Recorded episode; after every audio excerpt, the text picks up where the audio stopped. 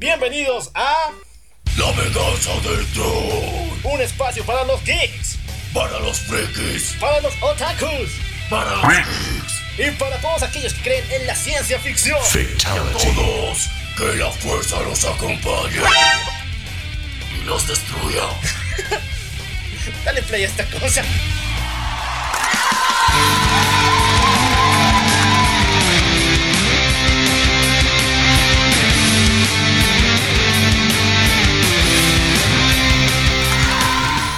Muy buenos días, muy buenas tardes, muy buenas noches, buenos viajes trascendentales, güey. Patos locos por siempre, men.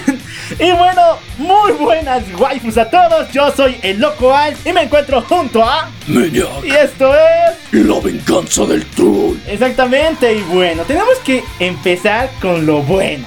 Esta semana se llevó a cabo la San Diego Comic Con y varios en el grupo preguntan ¿Por qué fregaste con Con? ¡Ya! ¡Ya! Te ¡Ya! estás equivocando, muchacho. No es en el grupo, es en nuestra página de Facebook, en donde tenemos excelentes momazos y las mejores noticias. Así que no se olviden seguirnos. Bueno, bueno, esta semana se llevó a cabo la San Diego Comic Con con varias noticias chidas, increíbles y wow. Estas son las que merecen la pena decirse. Y bueno, empezamos diciendo acerca de la nueva línea de eh, Black Label conocida como Tales of the Dark Universe. Recordemos que en Metal se nos contó que había un lado oscuro del universo conocido como el universo oscuro. Y ahora vamos a conocer la historia de otros personajes fuera de Batman en este universo oscuro. Las dos historias confirmadas son la muerte de Superman a manos de Supergirl y Nightfall, la vez que Bane rompió la espalda de Batman, pero esta vez Arrael será el malvado. Solamente están cambiando el villano, ¿no?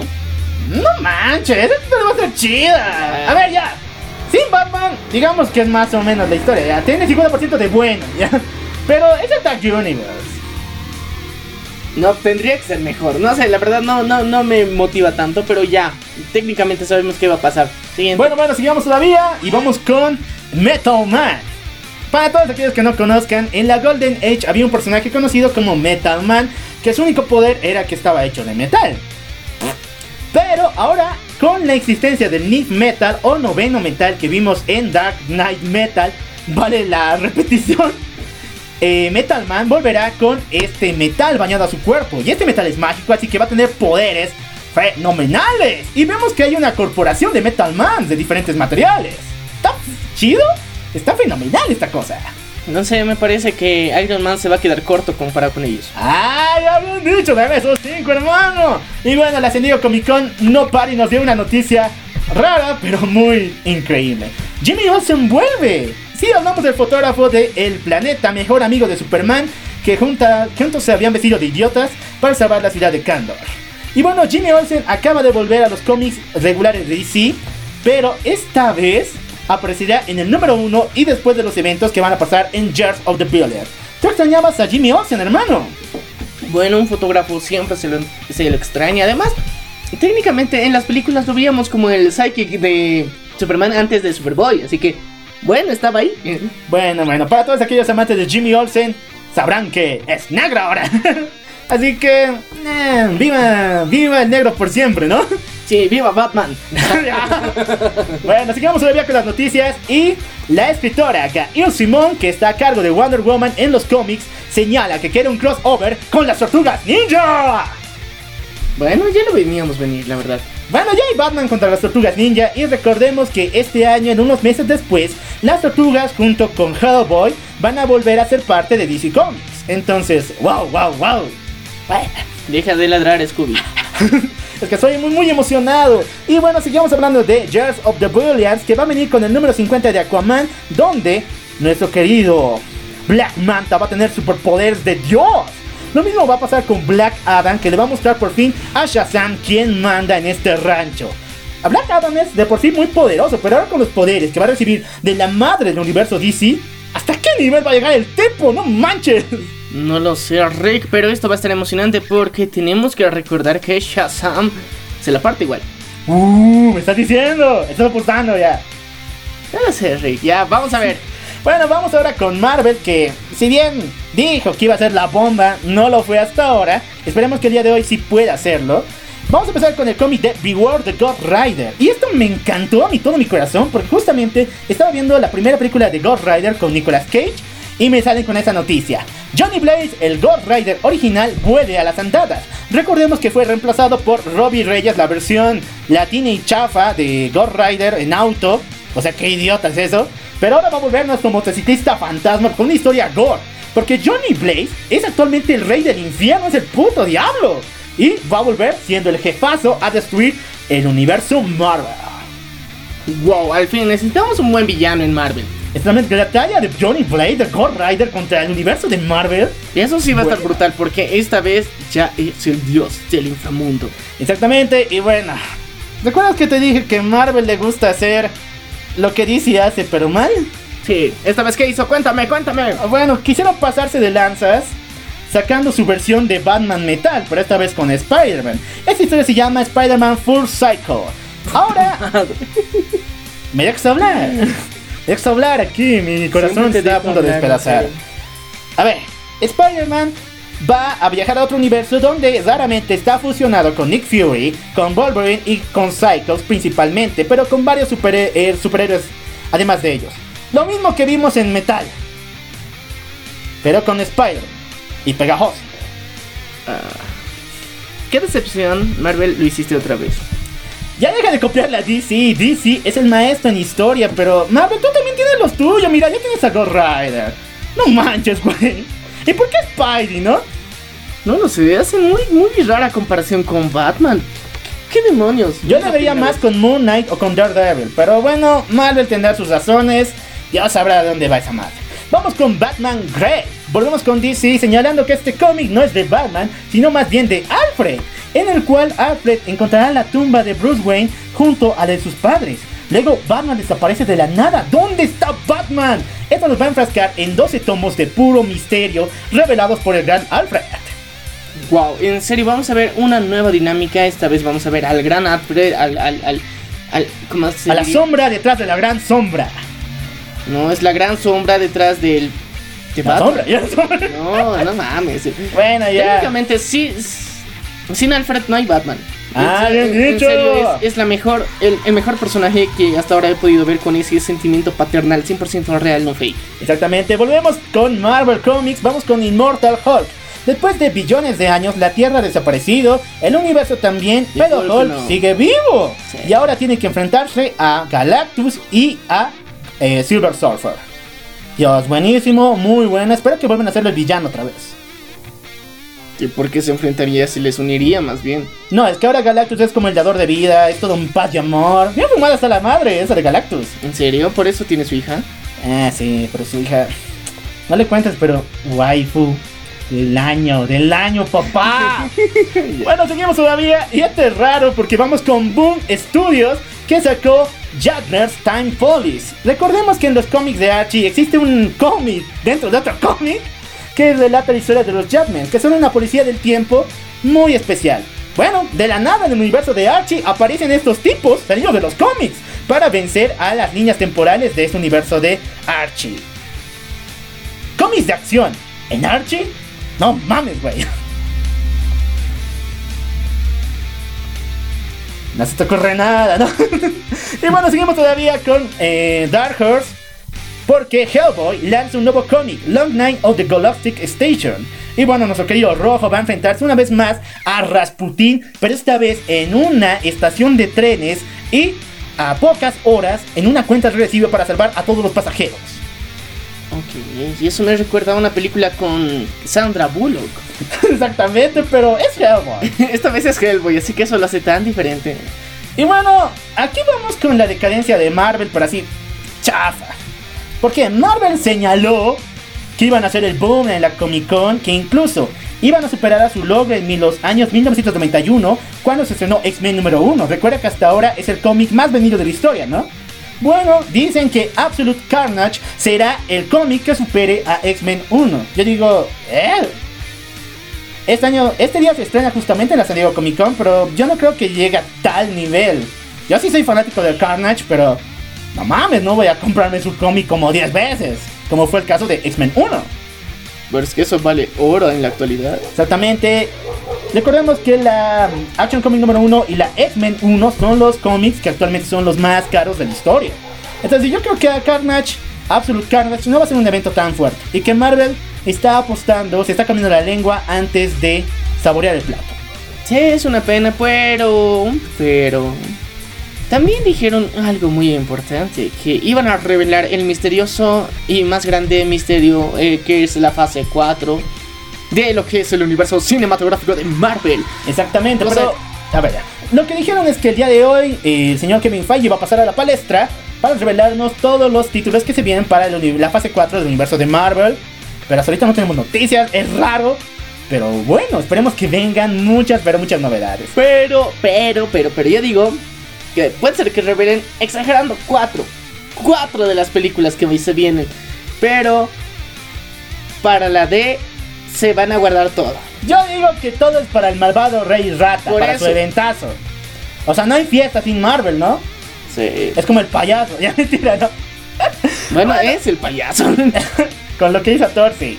Eh, Brian Nazarello, el gran dibujante de The Joker, se une al equipo de Birds of Prey. Y wow, es raro porque recordemos que en los cómics de Nazarello las chicas eran ¡mua! una delicia de ver. Y ahora vamos a tener suculencia a cada segundo. oh, por Dios, of Prey, versión que viene a ser era. Y bueno, vámonos con noticias tristes porque Alan Moore, gran dibujante maestrazo, eh, reafirma por fin su retiro total de los cómics. Y no va a producir absolutamente nada, ni siquiera de forma independiente. Pero su anterior retiro era de las marcas conocidas. Esta sí es. Esta es Definitiva. completamente ya. No va a ser ningún producto referido a cómics, ni a narrativa eh, gráfica, o ni siquiera va a escribir nada de a partir de ahora. Y bueno, recordemos su lucha contra DC Comics, contra todas las empresas que le han quitado sus ideas. Y esperemos que alguien tenga la oportunidad de alcanzar el nivel que tuvo Alan Moore, ¿no? Que estuvo inspirado por él, porque él inspiró a varios. Obviamente, ha inspirado mucho, nos ha llenado de historias. Bueno, y también de una serie que estrenó un tráiler durante. Ya, después vamos a hablar de eso. No, hay que hablarlo ahorita. Ya, Dijiste ya. Alan Moore, en serio. Ya. Se lo merece. Tenemos un nuevo tráiler de The Watchmen, la serie de HBO que en serio nos emociona, nos llena el cocoro. Ay, fin. Porque uno, lo que me emociona más es que están respetando el cómic y nos están mostrando una línea visual tan parecida a la película de Zack Snyder. Exactamente, y bueno, lo que me agrada es que le den referencias a los Minutemen y también mucho que ver con Ozymandias y con todos los personajes de Batman. Esta serie, al comienzo pensé que iba a tratarse solamente en Roger, Roger, Roger, pero ahora vi a Archie, vi a Silver Spectre, vi a Ozymandias, vi a los Minutemen. Y Dios, esto se me viene grande. Sí, y en serio, referencias a Doctor Manhattan. ¡Ah! No des spoiler, no tenemos el trailer en la página si quieren auto spoilearse porque está fenomenal. Y técnicamente no es spoiler porque es el tráiler, así que todavía no. Cuando salga, cuando salga la serie vamos a dar una crítica de, de qué nos ha parecido, qué emocionante hemos estado, o tal vez muy decepcionados, no lo sabemos. Hasta ahora no podemos afirmar ni negar nada, pero en serio que estamos muy emocionados. Y bueno, seguimos todavía con eh, cómics porque Killing Joke podría regresar, pero esta vez en una forma en la línea de, de, de Tales of the Dark Knight, de Dark Universe, de lo que te conté al comienzo. Bueno, podría regresar, pero en esta ocasión se dice que el Joker no dispararía a Barbara Gordon, sino más bien al comisionado Gordon. ¡Oh, más chévere! Bueno, estaría genial, ¿no? Y pero me duele mucho que exploten Alan, el cómic de Alan Moore después que Alan Moore dijera que ya no va a ser más. Entonces, DC, calmate un cacho, respetar, digamos, uno, un tiempo de luto, digamos, de un mes, dos meses. Y decían ya, me sales con mi nuevo Killing Joke. Pero lo que sí se viene es referencias a Kingdom Come, Jesús. Esto está buenísimo porque en John Justice número 7, luego de su aventura en el mundo Gema, nuestros chicos, nuestros queridos titanes, viajaron a la Tierra 22. ¿Y sabes qué pasa en la Tierra 22? El Kingdom Come. Y Dios, el Superman Diego se encuentra con ellos. Es tan épico. Y esto solamente lo puedes encontrar en la San Diego Comic Con, hermano. Así que, muchachos, si querían saber estas noticias de primera mano, tenían que seguirnos en nuestra página La Venganza del Troll en Facebook. Bueno, Spider-Man 2099 vuelve con su número 1. Eh, ay, no sé cómo poner mi cara en esto. Bueno, no te ven la cara, tranquilo, muchacho. Ya, eh, Marvel acaba de confirmar el cómic oficial de Mary Jane. Exactamente. Sí, ¿no? De Amazing, o sea, la, increíble Mary Jane número uno, no manches. ¡Wow! ¡Wow! ¡Wow! ¡Wow! En serio, no es chiste. The Amazing Mary Jane va a tener una. Una tira, una línea de cómics, una historia en la que se va a tratar de un poco de la vida técnicamente personal de Mary Jane. Y no, no estamos hablando de MJ, de Spider-Man Far From Home, sino de la Mary Jane 100% real, no fake, de esta que todos queremos, de esta pelirroja tan hermosa que nos robó el corazón.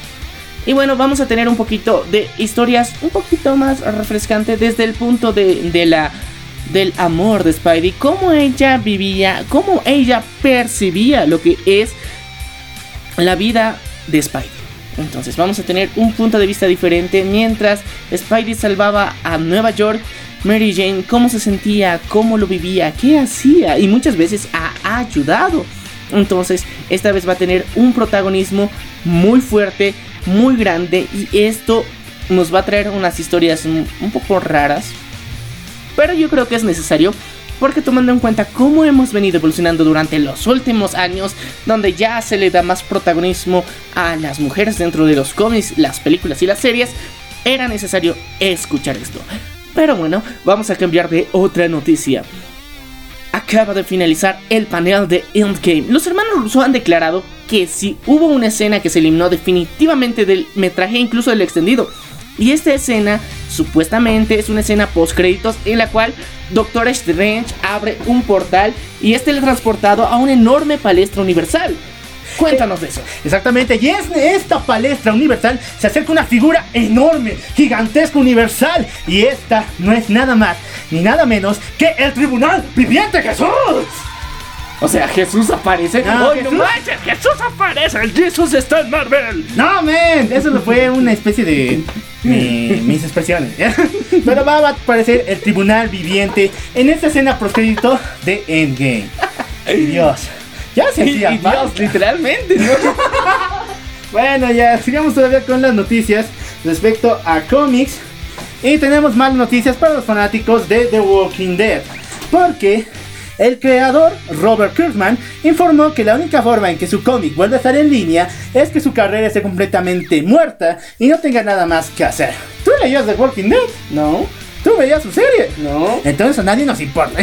Bueno, continuemos. El creador, el nuevo líder del equipo para la creación de Power of X o lo que está pasando actualmente en los cómics de los X-Men, el señor Jonathan Hickman acaba de revelar este extraño símbolo que tenemos en la página de Facebook, si es que puedes revelarlo, donde se encuentra el destino de los mutantes a partir de ahora.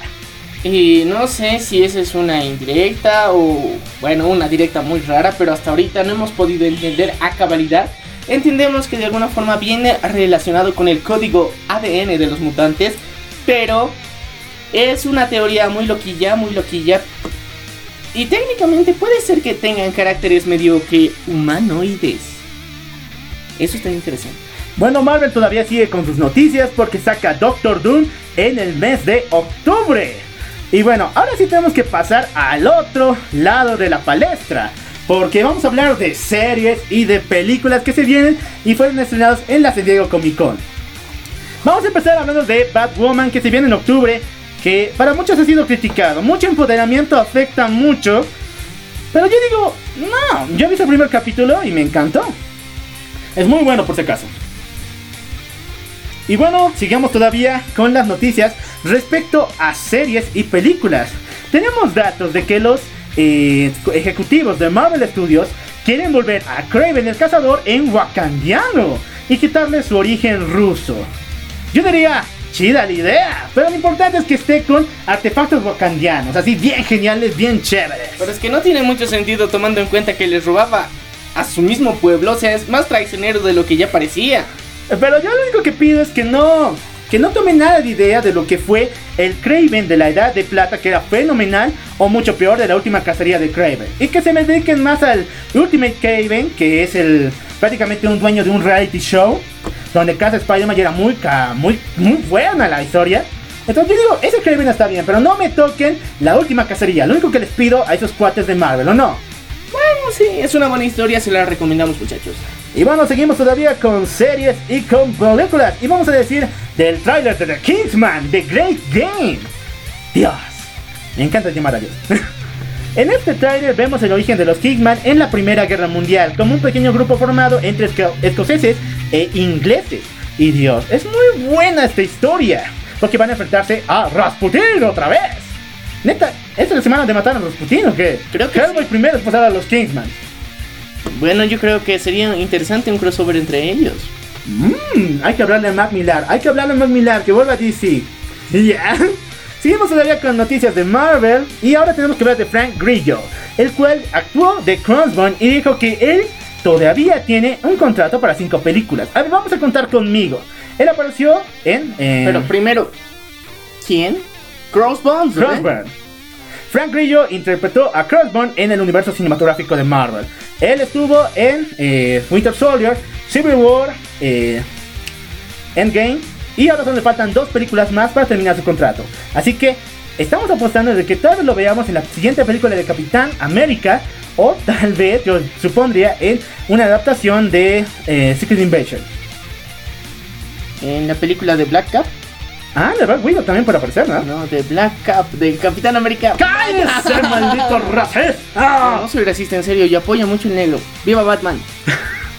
Tenemos trailer de Batman Hash que se encuentra en nuestra página que está fenomenal. Y bueno, ahora sí tenemos que ir a lo que rompió el internet. Vamos a hablar de The Witcher. Dios, esta serie se viene en grande. Y como dijo ese gran meme, no importa que saquen un Superman ni porque saquen a otro. El hechicero no se inmuta, ¿verdad? Estamos hablando de Henry Cavill en el papel de Gerald Valeska. Bueno, Gerald es verdad. Tú dime quién es Gerald. En serio, lo voy a pisar por no saber. Písame, písame. Pero bueno. Vamos a ver a la serie de The Witcher que se va a estrenar a través de la plataforma de Netflix que nos emociona mucho porque uno, el vestuario que se tiene y todas las escenas y todos los lugares que se han escogido para la filmación del mismo, en serio, qué hermoso, qué hermoso. Se compara bastante con el videojuego que tiene esto mismo, pero está basado obviamente todo. El videojuego y la serie que van a salir están basadas en un libro, un hermosísimo libro que de alguna forma te, te, trae esa añoranza de la edad medieval, pero esta vez con hechiceros, pero no es Gandalf, sino igual tiene cabello blanco, pero es más genial porque maneja una espada y es un guerrero realmente, y tiene otros compañeros y tiene otros, otros amores. Bueno, va, yo estoy seguro que de aquí van a salir unas 5 waifus, mínimo, y va, va a ser genial. y bueno, teníamos tráiler de The Walking Dead, la película, que solo va a venir para eh, Blu-ray, porque va a ser un completo fiasco como Porque tal. A nadie le interesa, por dos. y bueno, vamos con las noticias de el arruverso que rompió el internet. Escuchen bien esto.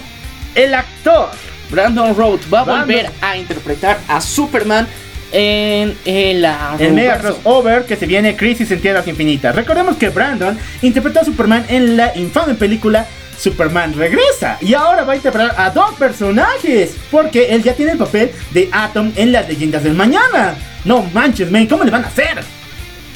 Yo creo que es posible, es muy fácil. ¿Cómo? Fácil, lo pones el personaje en CGI y el otro también. Entonces, listo, magia, touché. O simplemente haces que peleen en campos diferentes y ya. Porque técnicamente si es Superman, no se va a enfrentar a Atom. Mmm, tal vez. Yo me gustaría verlo enfrentarse a Atom, pero como sabemos que es el Superman que ya nos seguían desde la serie Supergirl, no creo que fue, no es tanto así. Pero esta noticia sí te va a devolver la vida a tus pantalones. Todavía no lo hemos publicado en la página, pero Dios, tiene que darse. Brute Ward, quien interpretó a Robin en la serie de Batman de los 60, vuelve para Crisis de Tierras Infinitas. Ok, pero con el papel de Robin otra vez. No manches, pues, ese es el papel quería ridículo. Los pantaloncillos cortos. No lo sé.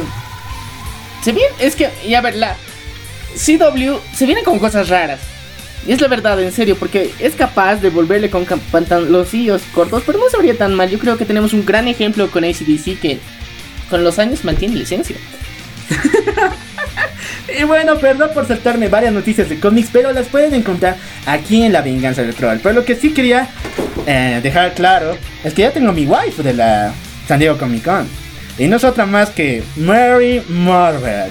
La empresa Kotobiyu, Kotobikiya, que es famosa por su línea de eh, su línea femenina llamada Gal, donde saca a los personajes de Dragon Ball y de One Piece como excelentes figuras, muy bien proporcionadas por si acaso, muy sexys por si acaso, va a trabajar junto a DC Comics en, el, en la línea conocida como Jazz Dream. Y la primera waifu seleccionada es Mary Marvel. Mira esta dulzura, hermano. Y claro que sí, esta estatuilla se ve muy, muy, muy recolina. sí, entonces te lo recomendamos. Si quieres verla, quieres encontrarla en su máximo esplendor, lo puedes a través de nuestra página de Facebook La Venganza del Troll. Y bueno, con esto hemos finalizado la cobertura 360 de todo lo que pasa en la San Diego Comic Con. Recuerden que el día de hoy Marvel va a subir a la palestra y los estaremos, los estaremos informando de todos los aspectos respecto a esto. Y ahora vamos a cambiar de ritmo, tenemos que hablar de anime.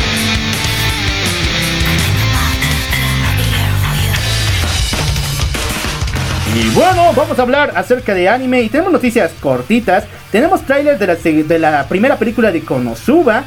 Que Dios, nos dio en el blanco a todos los que amamos el shipping entre eh, Kazuma y Megumin. ¿Por qué? Porque vamos a ver por fin esa relación amorosa. Por fin, en un Isekai, el prota se queda con la LOL.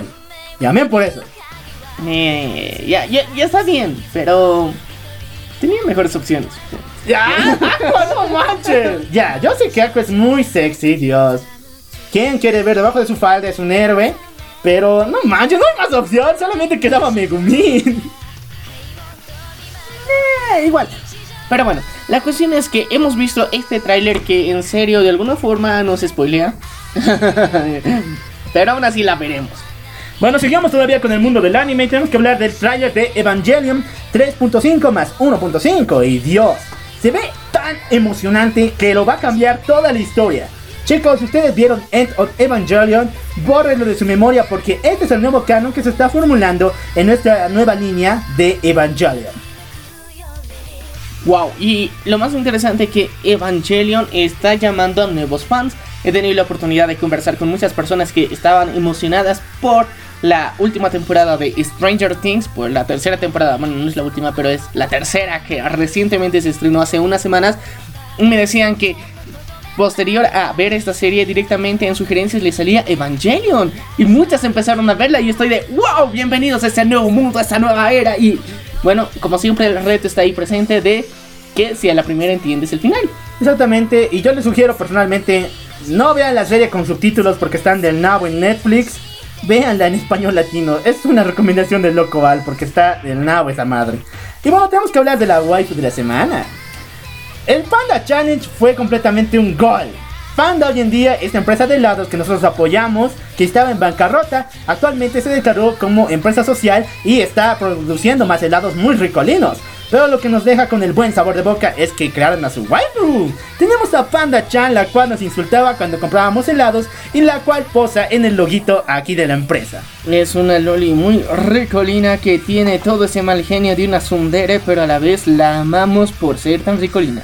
Y bueno, con esto finalizamos el evento de noticias, pero voy a cancelar la música para hablar de dos temas un poco serios. Muy serios. Esta semana tuvimos dos pérdidas. Una en Japón y otra en Estados Unidos, que raramente la de Estados Unidos no ha marcado tanto como la de Japón. Eh, esta semana el estudio Kyoto Animation, que es eh, casa de grandes animes como es, la, como es Clanat, como es Haruhi Suzumiya y muchos otros más, sufrió un atentado de parte del señor Shinji Aoaba, de 41 años, que incendió sus instalaciones y dejó a 33 personas muertas, entre ellas el director Hirohiko Yasuhiro, el cual falleció. No tengo más opinión que decir, el tipo estaba loco y qué bien que esté ya atrapado allá. Es una gran pérdida para todos los que hemos, hemos disfrutado de estas series. Ah, nos han marcado Clanat sobre todo. ¡Wow!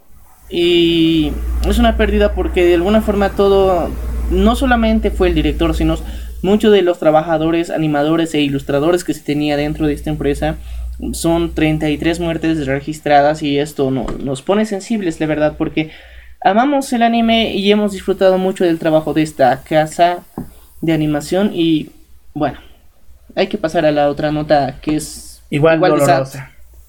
Eh, Titans va a retrasar su segunda temporada, no se sabe hasta cuándo, porque esta semana perdieron a su director de efectos especiales, el señor Warren Apperly. DC Comics está completamente destrozado actualmente porque este hombre falleció en la producción de una escena en medio del set de la filmación de la segunda temporada de Titans. El cast está deshecho, no, se ha mostrado en las redes sociales y la familia está completamente triste. Entonces chicos, fanáticos de Titans, manden un mensaje de apoyo a DC Comics y a DC Universe porque eso lo necesitan. Ver morir a alguien ahí, de la nada, haciendo su trabajo completamente injusto, es un dolor muy fuerte. Y a toda la familia del señor Warren y del señor eh, y de todas las personas que fallecieron en estos incendios de Japón, le deseamos lo mejor y que superen su pérdida. Y la verdad es que fue una situación muy complicada y tomando en cuenta que las escenas de acción para lo que es em, Titans eran las que más hemos aplaudido dentro del programa, en serio. No, nos encantó cómo lo hicieron. Eh, fue, fue el nivel de comparación con Daredevil y lo superaron. Nos trajeron un increíble set de efectos especiales. Y que la mente maestra detrás de todo esto haya llegado a morir de, de todo esto nos pone muy tristes. Pero al mismo tiempo, yo puedo rescatar que murió haciendo lo que más le gustaba hacer. En el momento, eh, en uno de sus trabajos más espectaculares, porque en serio, yo aluciné con esta serie, con todo el trabajo que se hizo dentro de los efectos especiales sobre todo. Yo creo que ha dejado un gran legado, nos ha marcado y espero que la próxima persona que asuma el cargo lo haga igual o mejor que él, pero es digno de rendirse, de rendirle un tributo. Japón, Estados Unidos, Bolivia está con ustedes. Aquí tienen fanáticos a cada momento y vamos a apoyar de forma espiritual a ambas empresas. Y bueno, vamos con el tema del día y te pongo esta cancioncita. Mi cancioncita, ¿dónde está, Dios? Ahora sí. Eso, eso. Hermano, tenemos que empezar con la cronología de la tercera era de El Señor de los Anillos. Y te recomiendo algo. Te recomiendo que te pongas cómodo porque esto va a ser muy interesante, va a ser muy intenso y vamos a hablar de esta saga de esta trilogía tan hermosa que nos trajo el señor George R.R. Tolkien. Bueno, J.R.R. Tolkien. J.R.R. Tolkien. Me estoy confundiendo, perdón, perdón, es que ya también soy fan de Game of Thrones y de la canción del hielo. Pero bueno, la cuestión es que J.R.R. Tolkien nos trajo esta increíble historia de un universo medieval. Un universo medieval que nos traía y nos recordaba los mejores sentimientos, nos presentaba un mundo Isekai tan maravilloso. De hecho, este es el padre de los Isekai. sí. En toda norma, neta, si creían que traer a un tipo de otro universo es poco, un guerrero legendario, un héroe que ha nacido solamente para ser rey, es lo que nos regala el señor Tolkien, pero así, chévere. Pero con una diferencia que no hace un viaje en el tiempo o un viaje a un universo paralelo, hace un viaje a otras tierras. Exactamente, pero aquí es donde vemos, prácticamente de aquí es donde nacen todas y muchas razas que después serían utilizadas como es los elfos, los ents, los enanos como tal y una división de razas que siempre hemos visto en, todo en todas las series de fantasía, ¿verdad? Este es el padre de la fantasía en lo que refiere al mundo medieval. Bueno, y hemos visto cómo se ha desarrollado, cómo hemos visto el crecimiento, sobre todo de la historia principal, eh, dentro de esta trilogía. Y vamos a hablar específicamente del Señor de los Anillos. Vamos a tener otro especial sobre el Hobbit y otro especial sobre otras historias más densas, pero este es un universo demasiado amplio, así que vamos a irnos por puntos. La otra vez que hemos hablado de Harry Potter, en serio que nos hemos ido por las ramas y hemos hablado de todo, de todo un poco. Esta vez nos queremos entrar un poquito mejor. Sabemos que aún así nos vamos a exprimir bastante, así que por eso les digo, estén cómodos, estén atentos. Vayan por palomitas y una gaseosa que esto se va a poner chido. Así que bueno, vamos a empezar con este temita tan sabrosón, tan rico. Y bueno, nuestra historia empieza dentro de lo que sería cuando Bilbo Bolsón regresa a la Comaraca después de su aventura en con lo que sería el dragón exactamente en la ciudad del lago y esta parte, este terreno abandonado por los enanos, después de la batalla de los cinco ejércitos y haber sobrevivido a ese ataque devastador de los orcos. Sí, así que como Smoke ya había muerto, ya habíamos visto que él tenía una pequeña herencia y fortuna porque ahí es donde se le regala esta este yelmo de Mitra, que es uno de los metales más, más hermosos y más exclusivos de la Tierra Media. Es como tener un, un- un- una mitra de diamantes, ¿no? Exactamente, pero también vuelve a la comarca con un intruso, con un precioso, el cual va a ocasionar problemas donde sea que vaya. El señor Bilbo cumple años justamente y alguien se acerca a la comarca, un ser ancestral que lo acompañó en la batalla del Hobbit. Hablamos del señor Gandalf el Gris. Gandalf el Gris. En serio, yo amo a Gandalf, la verdad. Yo también amo a Gandalf. Yo amo a Gandalf. Es, es- es- Sí, Ian McKellen, nadie más para el trabajo, no hermano. No, viejo. Me pone santo ya. Ya. Pero ya. No, ya. Ya, pero el, punto es que ah, Gandalf llega, llega hasta lo que sería La comarca. Hobbiton. Ya, Hobbiton. Hola comarca. Ay, hola comarca. No, pero en serio se llama Hobbiton. Eh, y bueno, cuando llega él con las mejores y buenas noticias de celebrar el cumpleaños de Bilbo, porque extrañamente y ahí ocurre uno de los misterios más importantes, más grandes de la historia y que muchas personas extrañamente no entendieron. ¿ya?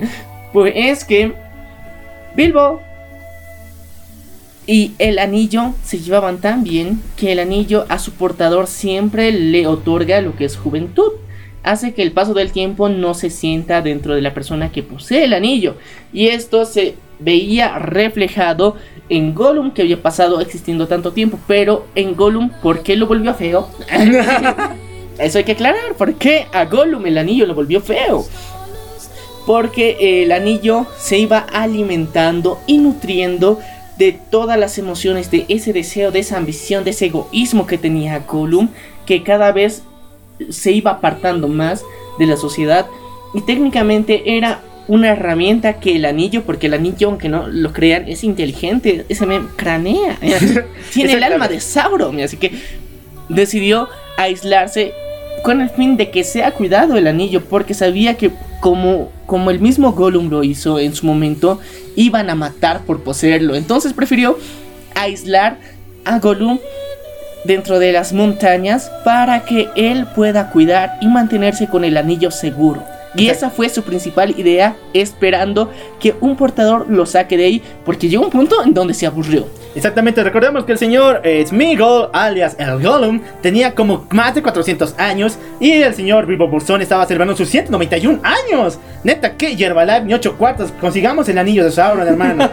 y bueno, sigamos con el cumple porque se va a poner mal. ¿Por qué? El señor Bilbo recibe un mensaje del anillo que lo está llamando otra vez, hasta tal punto que se lo pone en medio de su charla cuando están dando el discurso de cumpleaños. Pero no es que lo esté llamando el anillo, eso tienen que aclararlo. ¿Por qué se pone el anillo? Es por siempre serio, simplemente quería salir, tener una, ¿cómo sería? Una salida triunfal, una salida enigmática y un abandono enigmático de la comarca.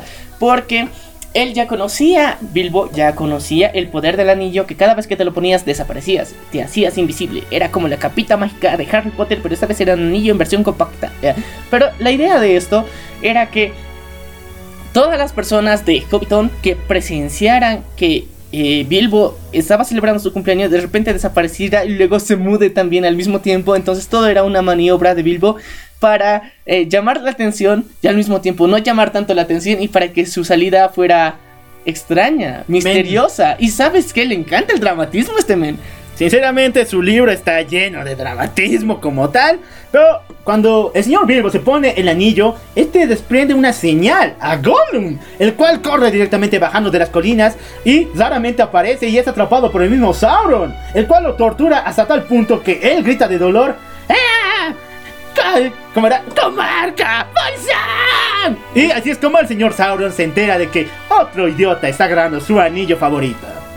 ¿Y quiénes son los que torturan a Gollum? Es algo que muchas personas se preguntan. Nada más y nada menos que los Nazgûl. Y bueno, lastimosamente tocamos a los Nazgûl. pero es importante hablar de ellos porque los Nazgûl son los reyes que recibieron el anillo de Sauron en persona para supuestamente gobernar sus tierras.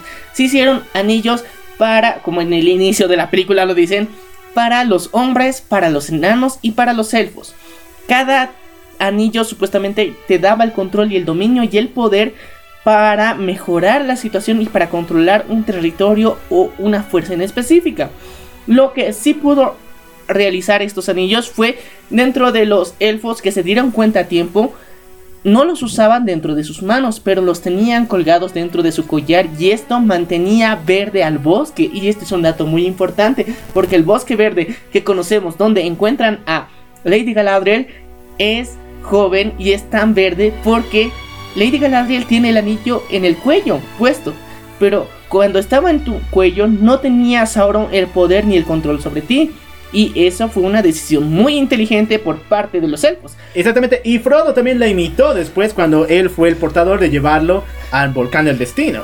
Y pero lastimosamente porque ya, luego vamos a explicar por qué eligieron los hobbits, pero ya, es otro, otro, otro asunto, ya. Bueno. Primero, continuemos por qué la importancia de estos anillos. Luego, los mismos anillos se los dieron a los señores enanos. Los enanos que son unos, eh, unas personas de voluntad indomable.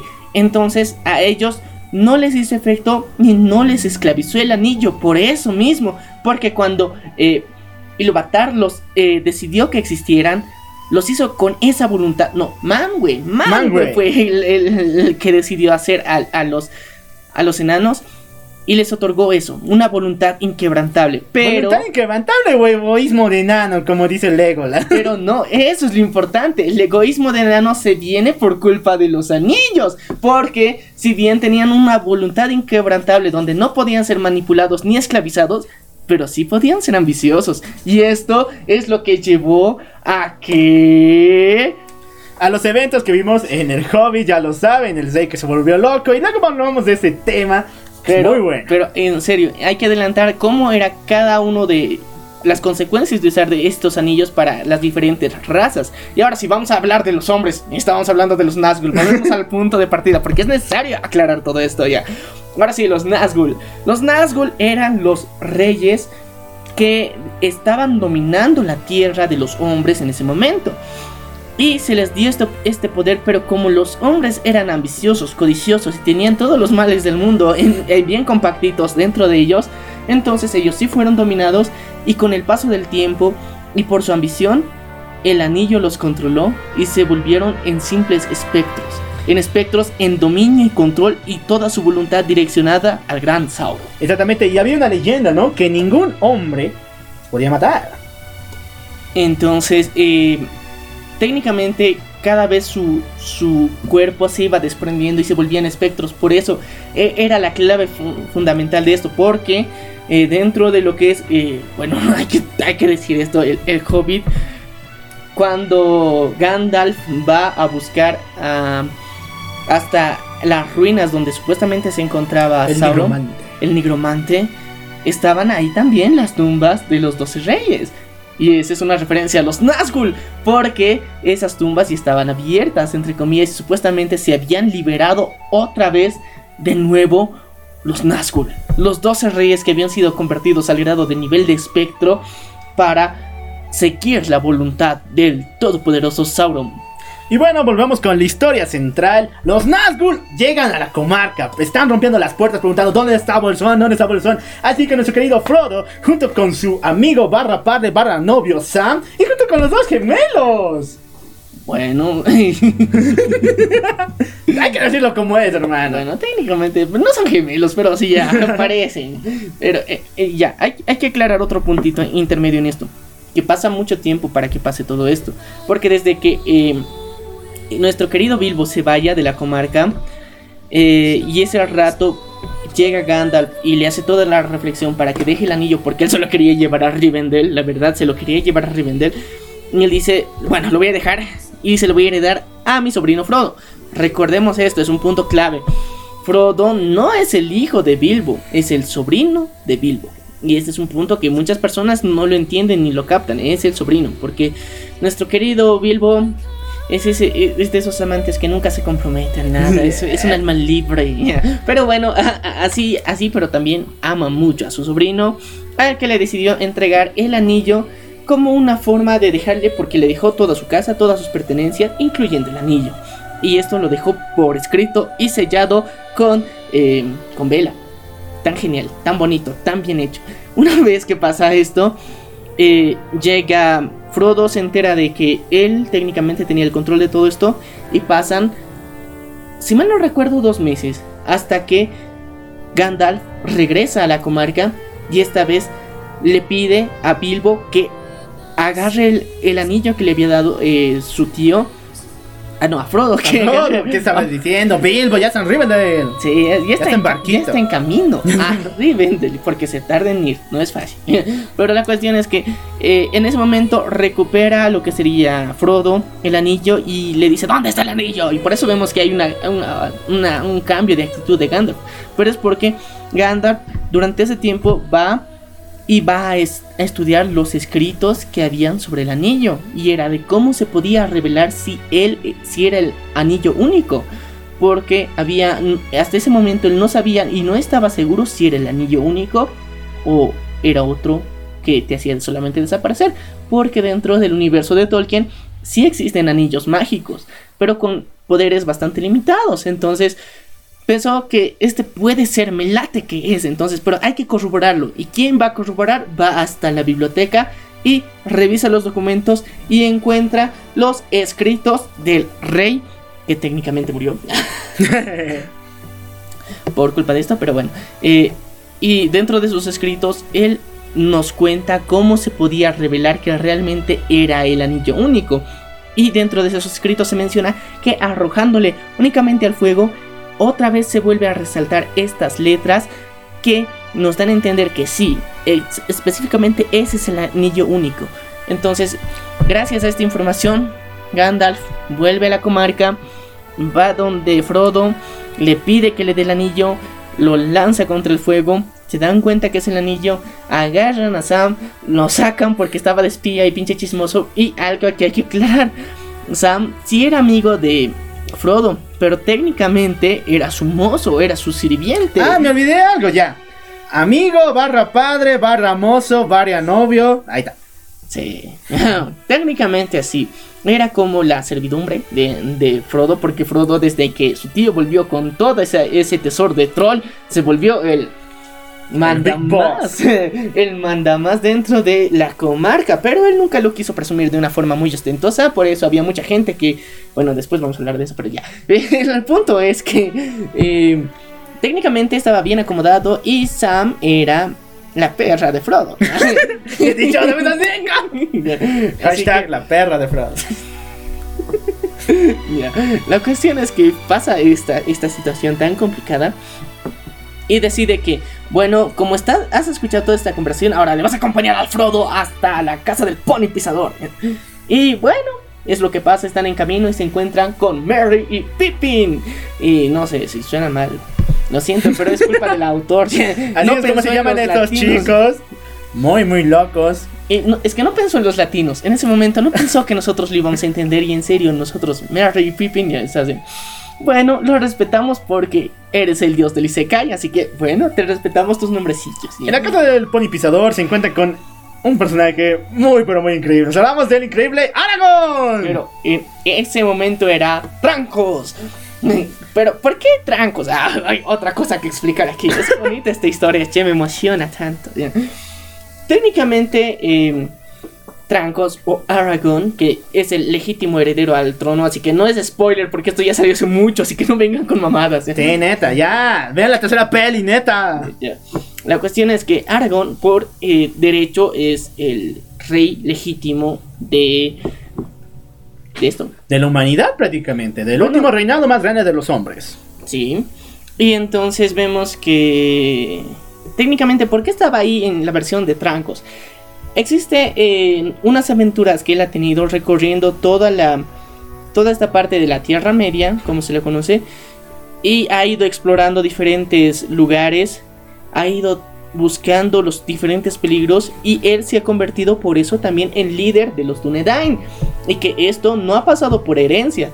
Se ha vuelto líder de los Dunedain porque él era uno de los más valientes y aguerridos guerreros. Y los Dunedain son una guardia exclusiva que cuida los, los límites del, del, del reino en sí como tal. Entonces ellos son los que cuidan los pilares, están en contacto constante con los elfos, pero al mismo tiempo los mantienen a línea para que no atraviesen las tierras. Entonces los Dunedain eran las personas que tenían que ser más valientes y precisamente Aragorn él sin, sin decir que, sin dar el título de que era el legítimo heredero al trono, se ganó el puesto de ser el líder de los Dunedain. Entonces hay que aplaudir mucho su valor, su valentía, en serio. Exactamente, pero no iba solo, iba con el encantador de mujeres, puede decir, ¿no? Tú sabes qué estoy hablando. ¡Hablamos de Legolas, hermano! Pero no, no siempre iba con Legolas, es, es otro punto que hay que aclarar. Técnicamente, así se conocieron. Cuando eh, Aragón, ay, estoy contando otra época, pero ya bueno, Dale, dale, es, dale. Es, parte de la tercera edad, así que me vale madre. Aragón se, se hace mención, no se tiene, o sea, una historia específica bien contada, por eso estamos tan emocionados por la serie que se viene con Amazon, ya. pero tenemos muchas versiones en las que eh, durante las aventuras de Aragón llega a conocer a Legolas. En estas aventuras lo llega a conocer, se empieza a ser su amigo y de alguna forma llegan a ver que ambos tenían habilidades diferentes. Por ejemplo, Aragón era buenísimo, era el máster con la espada, mientras tanto Legolas es flecha verde, el 100% real, no fake. Exactamente. Antes, antes, mucho antes de Arrow, así que Arrow y que Hawkeye, hermano. en serio. Ese es el primigenio, así que no se vengan con mamadas, en serio. Él es el, el dios de las flechitas. Pero sí, bueno, continuando con la historia. Aragón tiene un, un pasado increíble que gran parte es un misterio, pero muchos de, eh, de los títulos que tiene se los ha ganado a pulso. Realmente se ha esforzado mucho, ha demostrado mucha valentía y ha logrado tener estos puestos como ser el líder de los Dunedain. Y wow, me encanta. Literalmente ya llegamos a este punto de la historia donde ya hemos explicado quién es Aragón. Continuamos. Bueno, la historia continúa en que por fin los ayudan a escapar de este lugar porque los Nazgûl ya se estaban reuniendo, ya estaban sitiando todo el lugar. Entonces, perdón. Entonces, mientras tanto, ¿dónde está Gandalf? Gandalf fue a encontrarse junto con otro mago conocido como Saruman. Saruman. Y es importante ver que por qué va donde Saruman. Ahora sí, vamos a explicar un poco de Saruman. Exactamente, de los magos legendarios. Bueno, eh, técnicamente representantes de lo que son los dioses primigenios y los creadores de todo este universo medieval, según Tolkien, eh, envían para detener a Sauron, literalmente para detener a Sauron, envían a cinco magos, envían a cinco, de los cuales son dos magos azules, luego está Radagast, eh, está Saruman y Gandalf. Estos son los cinco magos que tienen que supuestamente salvar el mundo.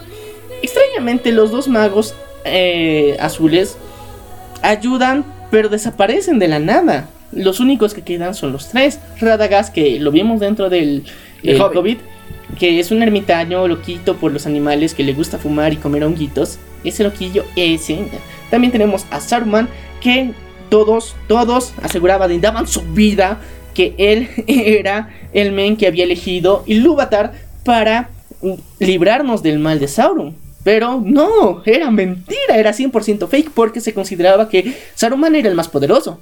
Pero no, demostró que no, así que el papi Gandalf ganó. Exactamente. Y lo más raro es que el tipo era doble traidor, porque no solamente traicionó a la Orden de los Magos y al mundo prácticamente por ayudar al Señor Oscuro, sino también planeaba destruir al Señor Oscuro. Sí, o sea, era doble No, traición. man, no era manches. chistoso porque primero planeaba destruir a, a parte de los hombres y ceder el poder a Sauron, pero a la vez, hasta mientras por detrás, sorprender a Sauron por la espalda y oh, darle duro como le gustaba. Pero Duro, duro. Entonces todo esto venía con una trampa trasera y mu- mucha cochinada por ahí. Exactamente, en una batalla épica entre magia, Saruman contra Gandalf, hermana. Entonces, eh, lastimosamente, Sauron como era el más fuerte, tenía más poder, entre comillas, por, por sobre todo su, su, su, su, su, su- Palantir también. Y ya, vamos a hablar de las Palantir. Y ese es un punto muy importante. Las Palantir son... eh, ¿Recuerdan esa bola mágica en la que ve Saru, Sa- Sa- Saruman? Sauron. No, Saruman. Saruman. Sí. Saruman se comunica con Sauron. Esa, esa bola mágica es una Palantir. Esas, las Palantir técnicamente son objetos mágicos los cuales eh, de alguna forma cuando eh, servían al principio para la comunicación eh, de entre reinos, tanto con los elfos de, bueno, con los reinos de los hombres y de los elfos. Esto ayudaba a la comunicación porque en esa época no tenían WhatsApp. Entonces tenían la, las Palantir que te ayudaban a comunicarte. Entonces, al tener estas Palantir podías comunicarte directamente, poder observar a otros lugares, otros reinos, poder vigilar todo y cuando tenías dos Palantir podías conectarte directamente con otra persona para comunicarte. Y esto es un dato muy importante porque Saruman podía contactarse directamente con Sauron, Sauron porque Sauron tenía otra Palantir. Y esto es muy importante. Todos creen que simplemente con ese con esa bolita mágica veía como Urana y Baba así el futuro, pero no. Es como un celular en versión bolita así bien chévere, bien chingona, que estaba en otro lado eh, en Mordor tenían otra con la que se podían comunicar con Sauron. Entonces Saruman y Sauron se comunicaban y se decían cositas. como, por ejemplo las órdenes de cómo matar, cómo hacer sus orcos, todas estas, eh, esta información se, se, fueron enviando porque eh, durante, desde la, la, última, la guerra de la última alianza que se muestra dentro de la película, donde se derrota a Sauron, vemos que en ese punto en específico muchos de los orcos huyen, huyen y muchos son cazados durante años. Pocos se logran esconderse por completo y queda una población muy reducida de orcos. Esto preocupa a las filas de Sauron cuando quieres regresar, pues estás de... Mi gente se fue, lo mataron, el barrio ya no es lo mismo. Exactamente, bien dicho. Entonces, una vez que pasa esto, por eso mismo, a Saruman se les da las instrucciones de cómo tenía que hacer para generar más orcos y los orcos que había se vuelven a contactar con Sauron y le dicen, háganle caso a este perro. Y van donde Saruman y empiezan a la deforestación del bosque verde. Y esto fue muy triste, muy sad, pero vamos a hablar más adelante de esto. Pero este es el punto, que Saruman supuestamente, según la leyenda, era el mago más poderoso que supuestamente Ilúvatar había mandado, pero es 100% fake, como lo sabemos. Después de esto, eh, él se comunicaba con Sauron a través de las Palantir, que son esas bolitas esferas muy interesantes, muy chéveres, con las que se comunicaba directamente. En la batalla que tienen eh, principalmente en Isengard, que es el lugar donde dominaba eh, Sauron, era su pequeño reinado, empiezan a crearse alrededor lo que serían unas especies de laboratorios secretos de orcos, donde forjaban sus armas y estaban generando el ejército de Uruk-hai, que los Uruk-hai son orcos pero de élites. ¿Te acuerdas que hay una escena donde nacen unos orcos bien raritos así? Que... Eso es mentira según el libro, ¿ya?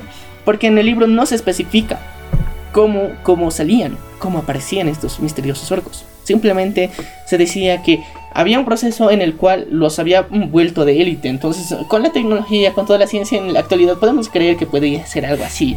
Pero en esa época, Tolkien no lo pensó de, por completo, porque no había estas cosas. Así que, bueno, tenemos una versión inspirada por el querido director que lo interpretó así. Así que eso. Luego crean los Uruk-hai, que son la élite, la élite, la, la más la más machín de los orcos que luego los mandan a que luego mandan a que casen a Frodo. Ya, ese es el punto principal y ahí es donde lastimosamente Gandalf pierde, pero se entera de todo. Se entera de la traición. Pero logra escapar después para unirse con los chicos. Porque después nuestros queridos hobbits y también nuestros grandes héroes atraviesan todo un calvario entero. Incluso se encuentran con Lady Galadriel. Y yo cuando la vi, iba a llamarla mi waifu. Pero después me dio la vuelta no manches, güey. Mm, no, ya, te voy a explicar un poquito. Primero, eh, técnicamente se encuentran en el pony pisador con Trancos, que era Aragorn, el cual supuestamente les va a llevar a Isengard, a... No, a Rivendell, me estoy confundiendo, a Rivendell, a los chicos, a los queridos hobbits, a Frodo, Sam, Mary y Pippin. Entonces, en el transcurso que tienen que ir, están, sigue siendo perseguidos por los Nazgûl. Y entonces, wow, ¿qué demonios está pasando aquí?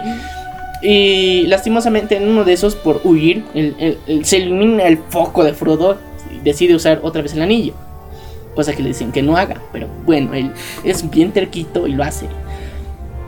Y cuando realmente em, lo, lo utiliza nuevamente, aparecen y puede visualizar cómo es la figura real de los Nazgûl. ahí ven el rostro de los reyes que habían perdido toda su figura humana. Y uno lo llega a herir. La espada del Nazgûl lo llega a atravesar y cuando lo quitan se deshace. Y en ese momento entran en desesperación porque hay que actuar rápido. Y pasa la mítica escena que luego hay versión chistosa por Shea, en la que mandan a Sam a buscar. ya, ya, ya. No recordemos esa. Flores rojas, espinas, ¿verdad ¿cómo era? Flores verdes, espinas rojas. Flores verdes, espinas rojas. Entonces, algo así, lo mismo pasa. Bueno, no igual, pero es una referencia. Ahí entienden ustedes mejor. Pero eh, cuando están buscando esto, eh, técnicamente aparece alguien, alguien especial, alguien espectacular, alguien tan genial que esta elfa, en serio, es una completa guay. Exactamente, portadora del tercer anillo de los elfos, esta increíble mujer ayuda a nuestros protagonistas. El detalle es de que lo salva nuestro querido Frodo eh, y él le dice, ¿no? ¿Por qué no tomas el anillo? Tú eres que es tan poderosa, eres tan increíble, eres la waifu de esta serie. Y bueno, ella, ella le muestra también qué pasaría si Lady Galadriel tuviera el anillo y ahí es cuando te pones a recapacitar de toda tu vida, ¿verdad, men? No necesariamente, pero te estás confundiendo porque eso pasa más adelante. Ahorita primero se encuentran con Erwin, Ah, que es la, bueno, bueno, la waifu, mi, mi, mi waifu en, en lo personal, porque es eh, la hija de Lord Enroll, que técnicamente estaba vigilando, lo, vigilando en sí a su amor platónico Aragón. Entonces, eh, más bien se encontraba cerca porque ayuda a que curen a, a Frodo y lo monta en su caballo y es perseguido por los Nazgûl y atraviesan ese río y esa escena mítica donde los caballos de agua aparecen y los atacan a los Nazgûl y es wow, qué brutal. Y ella ayuda a transportar a Frodo hasta eh, lo que es Rivendell, donde lo curan por completo y donde se recupera de ese malestar que tenía esa pequeña indigestión tan tan recia. Pero en serio, parecía un virus zombie. ¿Has visto cómo se ponía su cara? Era brutal, era genial, era hermoso. Bueno, Pero una vez curado, bueno, técnicamente ahí conocen y bueno, nos dan el primer vistazo de cómo es Lord Errol. Nos muestran cómo es el consejo, cómo de hermoso es Rivendell. Y wow, en serio, en la película amé este escenario, lo amé demasiado porque se ve de hermoso. ¿Y sabes por qué es tan hermoso? Porque Lord Errol tiene uno de los anillos en, en su collar. ¡Wow! Entonces vemos que el poder del anillo se manifiesta en este lugar. Y bueno, el consejo es creado. Hablan acerca del anillo, pero esto es lo más estúpido. Todo el mundo dice que se pudra, Frodo. No queremos hacer nada. Más bien todo el mundo no tenía ningún plan para, para resolver ese problema. Bueno, no tenía nadie ningún plan, nadie sabía cómo qué tenía que hacer, excepto Lord Elroy, que había Ah. participado en la última alianza que se conoce, eh, esta mítica batalla, donde él presenció cómo el tatarabuelo de Aragón no quiso botar el anillo en el monte del destino.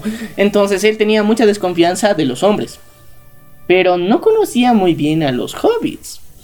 Entonces no sabía qué tan fuerte era la voluntad de ellos y si eran capaces de cumplir con esa exigencia, porque sabía que los hombres se corrompían fácilmente.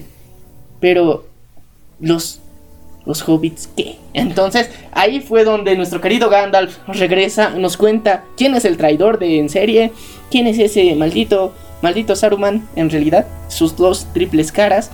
Entonces vemos cómo, cómo todo se, se va uniendo y se van uniendo los lazos de todo esto. No, pero en esta también sí hay un nuevo integrante en el crew, ¿verdad? Bueno, ahí aparece Legolas. Ahí, ah, al fin aparece Legolas. Ahí aparece Ned Stark. Ya, mentira, no. Mendigo, eres un racista con los bajitos. No, Ned Stark. Ah. Boromir. Es que al principio aparece, o sea, dentro del Señor de los Anillos es Boromir, pero dentro de lo que es eh, Juego de Tronos es Ned Stark, así que es, es el mismo personaje, pero yo, yo, yo, lo conocía por el Señor de los Anillos, así que para mí es, es Boromir. es Boromir. Luego aparece Gimli, Gimli, Eh, eh, el amado y querido Gimli. En serio, es un enano que amamos. Y ahí nace la famosa frase: Puedes contar con mi espada, puedes contar con mi arco, puedes contar con mi hacha. Y esto fue tan bonito, en serio. Todo el grupo se va y planean atravesar hasta llegar al monte del destino, pero principalmente tenían que hacer una pequeña parada en la ciudad de los enanos. Mm, realmente no. Técnicamente tienen que atravesar y querían, querían llegar al reino de Gondor. am, técnicamente para aprovisionarse bien y tenían que empezar su tra- travesía hacia la montaña del destino. Habían múltiples opciones para tomar, pero nuestro querido Saruman decide que va a sabotear muchos de sus planes. Envía bandadas de cuervos que eran técnicamente estaban endemoniados y podían ver el futuro y estaban ahí persiguiendo el rastro de, de nuestros queridos, bueno, de la primera de la comunidad del anillo, como se denominó este grupo tan irreverente. Crew. y este club tan bonito de cuatro hobbits, do- un hombre, no, dos hombres, un elfo, un enano y un mago. ¡Wow! Mejor banda y se cae no hay, hermano. Falta una waifu y ya, ya hacemos, ya dominamos la historia. Sí, le faltaba una wifi, pero aún así no, no lo sientes necesario. Tiene tanta emoción ya. Pero empieza su recorrido. Durante el recorrido pasan cosas interesantes. Por ejemplo, dentro de la versión extendida de la película muestran que pasan por donde lo que se conoce como... Re- Ay, bueno, esto es... ya, Recuerdan que dentro de la película del Hobbit unos trolls se convierten en piedra, pasan por ahí. en el camino pasan por ahí. Es chévere. Es, una bonita escena que, que ves dentro de la versión extendida. Pero aún así, continúan su viaje y este les lleva a muchos lugares peligrosos. Primero están pasando por la cordillera, por esta zona montañosa, en donde deciden que tenían que ir directamente por la zona que era libre de hielo o por una más rocosa. Entonces Gandalf decide, vamos a ir por la de hielo. Será un poquito más complicada, pero es más directa y más rápida. Ah, no, esa es la que daba más vuelta. y, era porque quería alejarse y no quería pasar por Moria. Porque Moria, ah, vamos a explicar luego qué, qué es el reino de Moria, pero primero quería alejarse de eso y nuestro querido Saruman lo sabotea todo, como siempre. No mames, Que no tenía nada más que hacer que joder. Sí, eso. Pero bueno, está saboteando otra vez, como siempre. Y manda sus hechizos, sus encantamientos para que haya una avalancha. Los muchachos se hunden y dicen que pucha y el resto de camino que nos queda, qué cosas nos pueden pasar. Así que mejor nos calmamos y vamos por Moria porque Gimli insiste, insiste, insiste que es un lugar bonito, hermoso y precioso. Claro, y lo más que me sorprendió, la mejor carne de cerdo. Sí. 100% garantizado. Pero una vez que llegan a Moria, es otro escenario. Referencias a Harry Potter. ¡Ah! Es otro escenario, neta. Este lugar está deshecho. No hay nadie vivo. Pero ya, ahora sí vamos a explicar por qué Moria está así. Esto es más complicado. Ah, bueno, alistémonos ya. Moria, el reino de Moria, el mítico reino de Moria, era uno de los reinos que técnicamente estaba considerado que tenían más oro.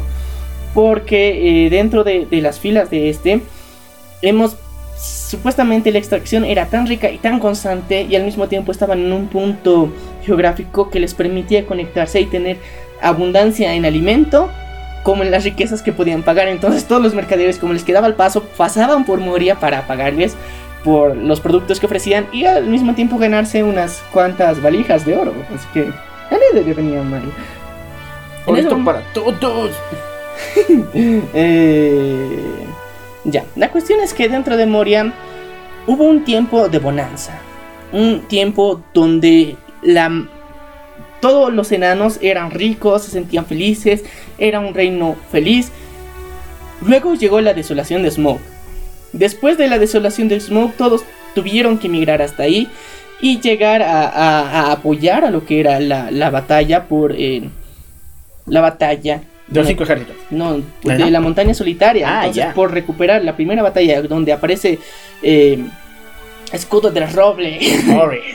Entonces, e- en ese momento todos van ahí, pero al mismo tiempo se descuidan y en ese momento que se descuidan llega una horda de orcos que se apodera de Moria y durante mucho tiempo no los pueden sacar porque las bajas que han tenido en la batalla en la, bat- en la batalla de la montaña solitaria eran muchas, entonces no tenían el ejército suficiente para volver a recuperar eh, la mina de Moria. Pero pasan los años, pasan muchos años. Y como hemos visto el avance de toda esta historia, eh, los orcos, que como les decía, eran pocos comparados con los que había en la época de Sauron, van eh, tratando de multiplicarse, se van aferrando a la tierra, pero pasa todo lo que vemos en el Hobbit. Exactamente, con la extinción de los orcos, esa batalla increíble. El detalle es de que Moria está completamente desolado, de abandonado, destruido en todo sentido. Pero hay que tener una, una, una última relación en todo lo que está pasando ahí.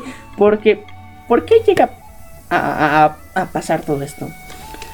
Primero es que durante todo ese tiempo intermedio entre que ya termina, gana la batalla de los cinco ejércitos, técnicamente la montaña solitaria vuelve a ser mm, ya no tan solitaria. Vuelve a llenarse. vuelve a llenarse. Entonces, al personaje que conocemos como Balin, eh, dentro de la. dentro del Hobbit, él era de Moria.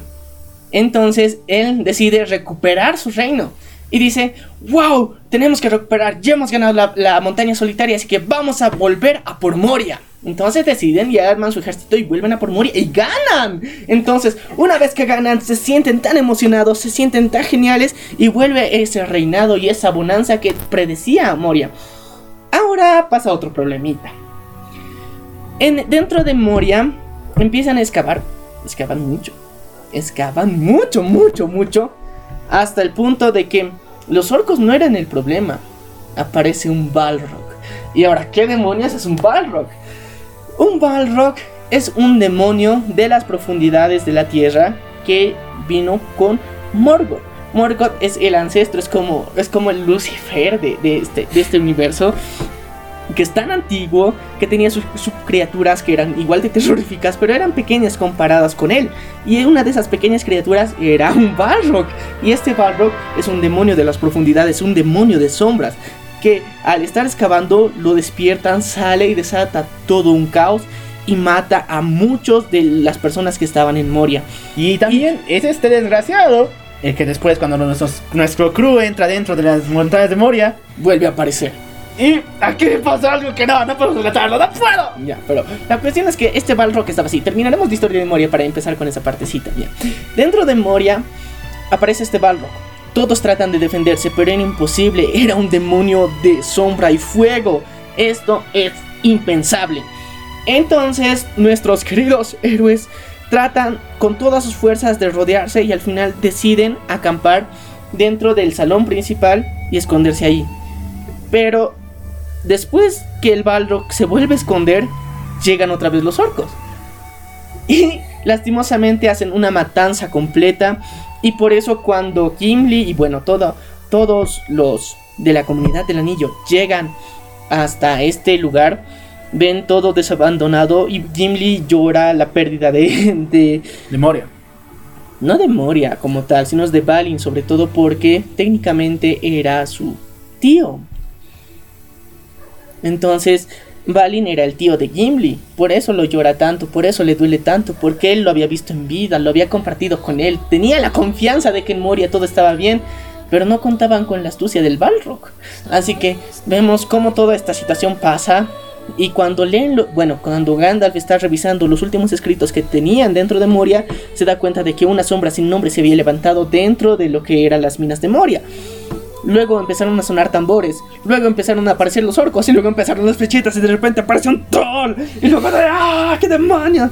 Luego atraviesa a Frodo y le parece que era una... Un, un Paco Muto, ya me tiran Pero completamente atravesado por la espada. Bueno, por un... Sí, técnicamente una espada, ¿no? Pero la cuestión es que todos ahí pierden la esperanza, pero recuerdan que nuestro querido Frodo tenía esa herramienta mágica. Tenía un yelmo de Mitra. Y la Mitra era un metal muy precioso, muy preciado, que los enanos habían descubierto. Y que este, este mítico material impedía que cualquier cosa pueda traspasarla. Entonces, wow, no te rompía las costillas. Y eso lo comprobamos con, con, con Frodo. Frodo. Entonces, y técnicamente el valor de esta era el valor de unas cinco montañas enteras del, del- que poseía Frodo. Imagínate lo rico que era y no, no lo supo aprovechar. en esta época de, de lo que sería la industrialización, ¿cómo sería? El capitalismo sería muy rico, en serio. Frodo sería muy rico, sería un crack. Pero en ese momento no se lo pensó, así que bueno, continuemos con su armadura tan legendaria y tan hermosa que tiene. Entonces luego aparece que tienen que cruzar por un, un, último puente para salir de las minas, ya han podido eludir a gran parte de los orcos. Y aparece el Balrog, despierta el Balrog. Y este maldito hijo de su grandísima sombra madre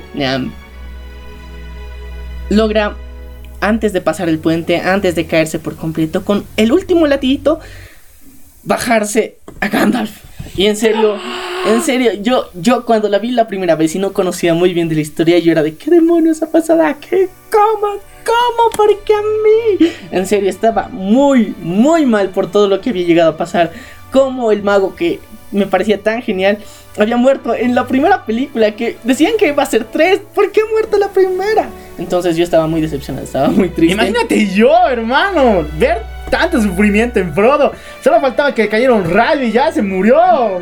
Mira cuánto, cuánto dolor. Para aquellos fanáticos de Rizero, esto es, van a pensar que Tape es su papi. Es buena gente, porque Tolkien, neta, esto es sufrimiento puro. Sí. Pero bueno, ya, pasamos e, ese momento trágico y ¿Qué les queda a los muchachos? Tienen que continuar su camino, tienen que atravesar esta vez ya el bosque verde. Y bueno, siguen siendo perseguidos de poquito, pero siguen siendo perseguidos. Pero una vez que llegan ya a Moria, se encuentran que alguien los está vigilando desde lejillos. Y ese es el querido Gollum. Entonces, eh, ya sabemos que Gollum los está persiguiendo. Pasamos todo esto, llegamos a lo que sería el bosque verde dentro del bosque verde encontramos con Lady Galadriel. Ahora sí, ahora, sí, ahora sí, no, no como se confundió el loco alfa Perdón, perdón. Ahora sí se encuentran con Lady Galadriel, la cual técnicamente era una de las elfas más poderosas porque técnicamente ya había, ya había vivido por dos eras completas. Entonces es tan, tan, casi tan antigua como la luna en el, en el universo de Tolkien. Así que, wow, qué vieja es esa mujer pero qué bien tratada está. Y, sabes que hay unos, hay unos guiños, guiños con Gandalf eh, en el Hobbit también con ella, así que ha, habido cositas. pero el punto es que eh, después de todo eso, eh, llegamos a que se encuentran, más bien los medio que los acogen, pero medio que los odian, porque de, quédense aquí, pero se vayan, se van a ir rápido, ¿no ve? Sí, ya, nos vamos a ir rápido, ya, ok, se quedan, pero se van rápido, ¿no ve? Sí, nos vamos rápido. Y ese fue el trato que tuvieron con la comunidad del anillo en el Bosque Verde y en el reino de Lady Galadriel. Lady Galadriel en todo, en una de esas noches nocturnas. noches nocturnas. una de esas noches, esas, esas sensualonas en las que no sabía nada que hacer, Frodo va y quiere beber agüita. Quiere beber agüita.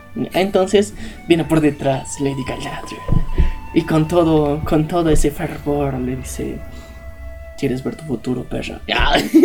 no me diga no. Ok, eso tiene tintas de chotacón, me encanta, sigue, continúa. Pero bueno, la cuestión es que en ese momento dentro de ese platillo técnicamente tenía que ver los deseos de Frodo, pero no lo hace, lastimosamente no ve los deseos, simplemente ve lo que le espera. Muerte, destrucción, Sauron. Y el ojo que lo ve todo. Y de repente dice que todo esto, todo esto está pasando y empieza a tener miedo Frodo porque ahorita ya estaba llevando el anillo, entonces tiene miedo. Dice, no, tómala tú, tómala tú.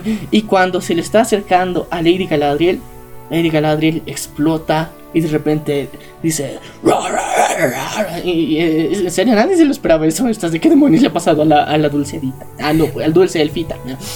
Y, y estás de qué demonios. Pero si, si te das cuenta, uno, Lady Galadriel es la que narra el principio de la película.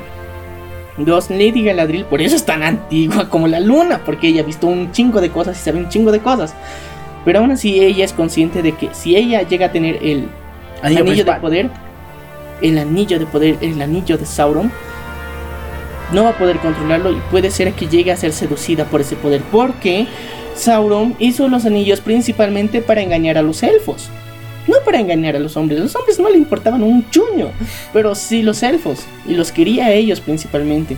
Pero como todos sus planes fallaron, no pudo lograrlo. Entonces le quedaba, bueno, los hombres no están tan mal, continuamos con ellos. Entonces vemos cómo todo esto pasó. Ella reconoce su debilidad ante este anillo y le dice a Frodo, Tú tienes una voluntad diferente, tú no quieres el poder, no sabes qué hacer con el poder, eres un pendejo, así que tú llevarás el anillo. y bueno, le dice que ve con el anillo, ve en paz, toma pancito, toma tus otras cositas, aprovisionate bien, te espero un largo viaje. Chao papito, nos vemos. y listo, los despide bonito. La cuestión es que eh, llegan a lo que sería las puertas de... No me acuerdo cómo era. Era Rohan, sí, las puertas de Rohan. En las puertas de Rohan se detienen a descansar estos muchachos. Se sienten ahí eh, en un momento de, ya, bueno, descansaremos un ratito. Y también sienten que ya habían pasado con el barquito, ya hemos visto paisajes hermosos, todo eso. Tienen que descansar. Y justamente ahí los Urukai llegan, la élite de los orcos llega hasta este momento. Y wow, wow, qué escena. Y bueno, vemos otra vez una situación muy, muy conmovedora, muy triste, porque, en serio, para ser la primera película hemos tenido muchas muertes. Muchas, muchas muertes. Y me, me, me duele en el corazón, porque es como una, un, un antecedente para Ned Stark de este. Señor de los Anillos. Sí, porque en la primera película muere y Ned Stark en la primera temporada muere, o sea. Pero bueno, Boromir ahí se muestra con, con toda esa maldad de hombre que tiene. sí, ya sé, ya sé, feminazis. Aquí todo es culpa del hombre. es literalmente, supuestamente es culpa del hombre aquí. Pero bueno, al darse cuenta del error de querer codiciar y de querer quitarle el anillo a Frodo, entonces recapacita y dice, no, tengo que cuidarlo y se quiere disculpar. Es lo que inicialmente, o sea, cambia su actitud y quiere disculparse, pero Frodo tiene miedo y se escapa. Y dentro de todo eso vemos uno de los actos más heroicos, más heroicos dentro del cine. Vemos cómo Boromir recibe un chingo de flechas y sigue peleando. Es un héroe, en serio. Esa escena fue brutal. El Urukai desde lejos dando una flechita mientras otros estaban peleando ahí, ¡pum! Le acertaba una, se paraba y seguía peleando. No mames, qué escena más épica ya. Después de todo esta, este fervor, obviamente iba a morir. No es inmortal, es un, es un hombre más, pero muere. Nos sentimos tristes y entonces había dos opciones porque literalmente Frodo tenía que huir. Los orcos estaban detrás del anillo. Entonces, para no causar más problemas, para no confundir más, Frodo decide irse él solito. Dentro de eso aparece el metiche de Sam. el metiche de Sam, pero que lo agradecemos mucho. Gracias, señor metiche. El metiche de Sam y dice que no, señor, no se va a ir. Yo soy su perra. Ya, entonces se va a ir conmigo. Y bueno, el tío Sam decide apoyar a Frodo y se van juntitos. Se toman su barquito y se van. Y deciden irse en barquito. Es una escena muy, muy triste. Y al mismo tiempo ahí se separan porque los Uruk-hai toman de prisioneros a eh, Merry Pippin. Mientras tanto que Legolas, Gimli y Aragorn. Aragorn están ahí tratando de o bien seguimos a Frodo o bien seguimos a Merry Pippin. ¿Cuál de los dos es más importante? Ellos están presos. Bueno, entonces seguimos a Merry y a Pippin. Y ahí se divide la comunidad del anillo. No pasó de un libro. Pero bueno, entonces ahí termina la primera película y es lo que nos llega al corazón. Exactamente, y vamos a entrar a las dos torres. Dios, esta... A ver, si la primera estuvo llena de dramatismo, la segunda está llena de batallas. Neta, sangre por todas partes van a ver aquí. Bueno, en serio, es que esto, esto no, no, no nos deja sin aliento. Es brutal como, cómo ocurre todo este cambio. Ya. Bueno, técnicamente al final también de, de lo de, del, de la comunidad del anillo se conoce que eh, Frodo se encuentran ya con Smigol. Con Gollum. Gollum, Gollum. Con Gollum, Y se vuelve en la segunda perra de Frodo. Sí, bueno, técnicamente es el guía. Nota, ¿qué le pasa a Tolkien con el Yaoi? Neta, eh, Yaoi antes de que existiera el anime. Neta, lean. Ay, no, qué cosas más densas. Pero ya, la cuestión es que empieza ya la travesía. Esta vez supuestamente Gollum les va a guiar. Porque Gollum es la, la mera leche y él se conoce todo el país. Pinche viajero ahí. Y la cuestión es que ese men se conoce todo y dice, yo ya he ido a Moria y he vuelto. ¿Me ves aquí? Estoy Pero sano. vuelve sin cabello. vuelve sin cabello, sin un buen físico. No Pero- manches, yo no le creería. Pero la cuestión es que supuestamente ha vuelto lo ha hecho bien, eh, lo ha hecho todo bien, todo correcto. Y dice, deciden eh, Frodo y Sam confiar en él y van. Todo bien, todo cool. Deciden seguir y bueno. Hasta mientras en otra parte de, de lo que sería el reino vemos a cómo eh, Aragorn, Gimli Y y Legolas. Legolas están en búsqueda de Merry Pippin. Y están buscando sus rastros de los, de los Uruk-hai donde habían dormido, ya estaban quedando y pasan días sin comer.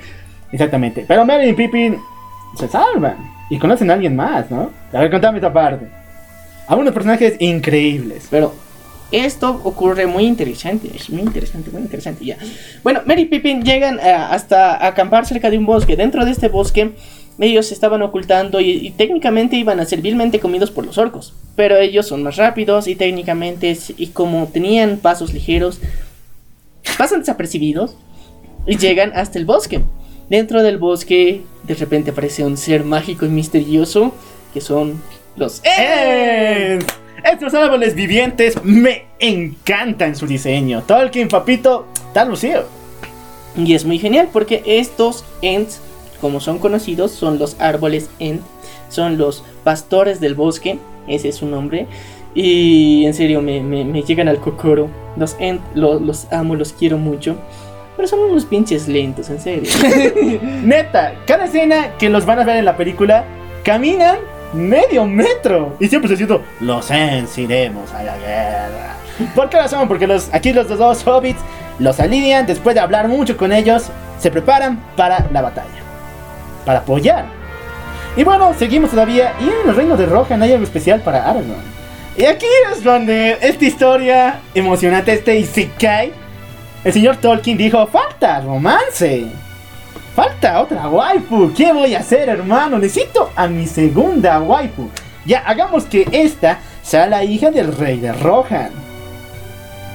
¿De quién estamos hablando, hermanos? Tus ojitos ya tienen corazones. Solo por recordar esa rubia melena. Pero- Esos ojitos verdes. Tu Sí. corazón ya estalló, lo escuché hace rato.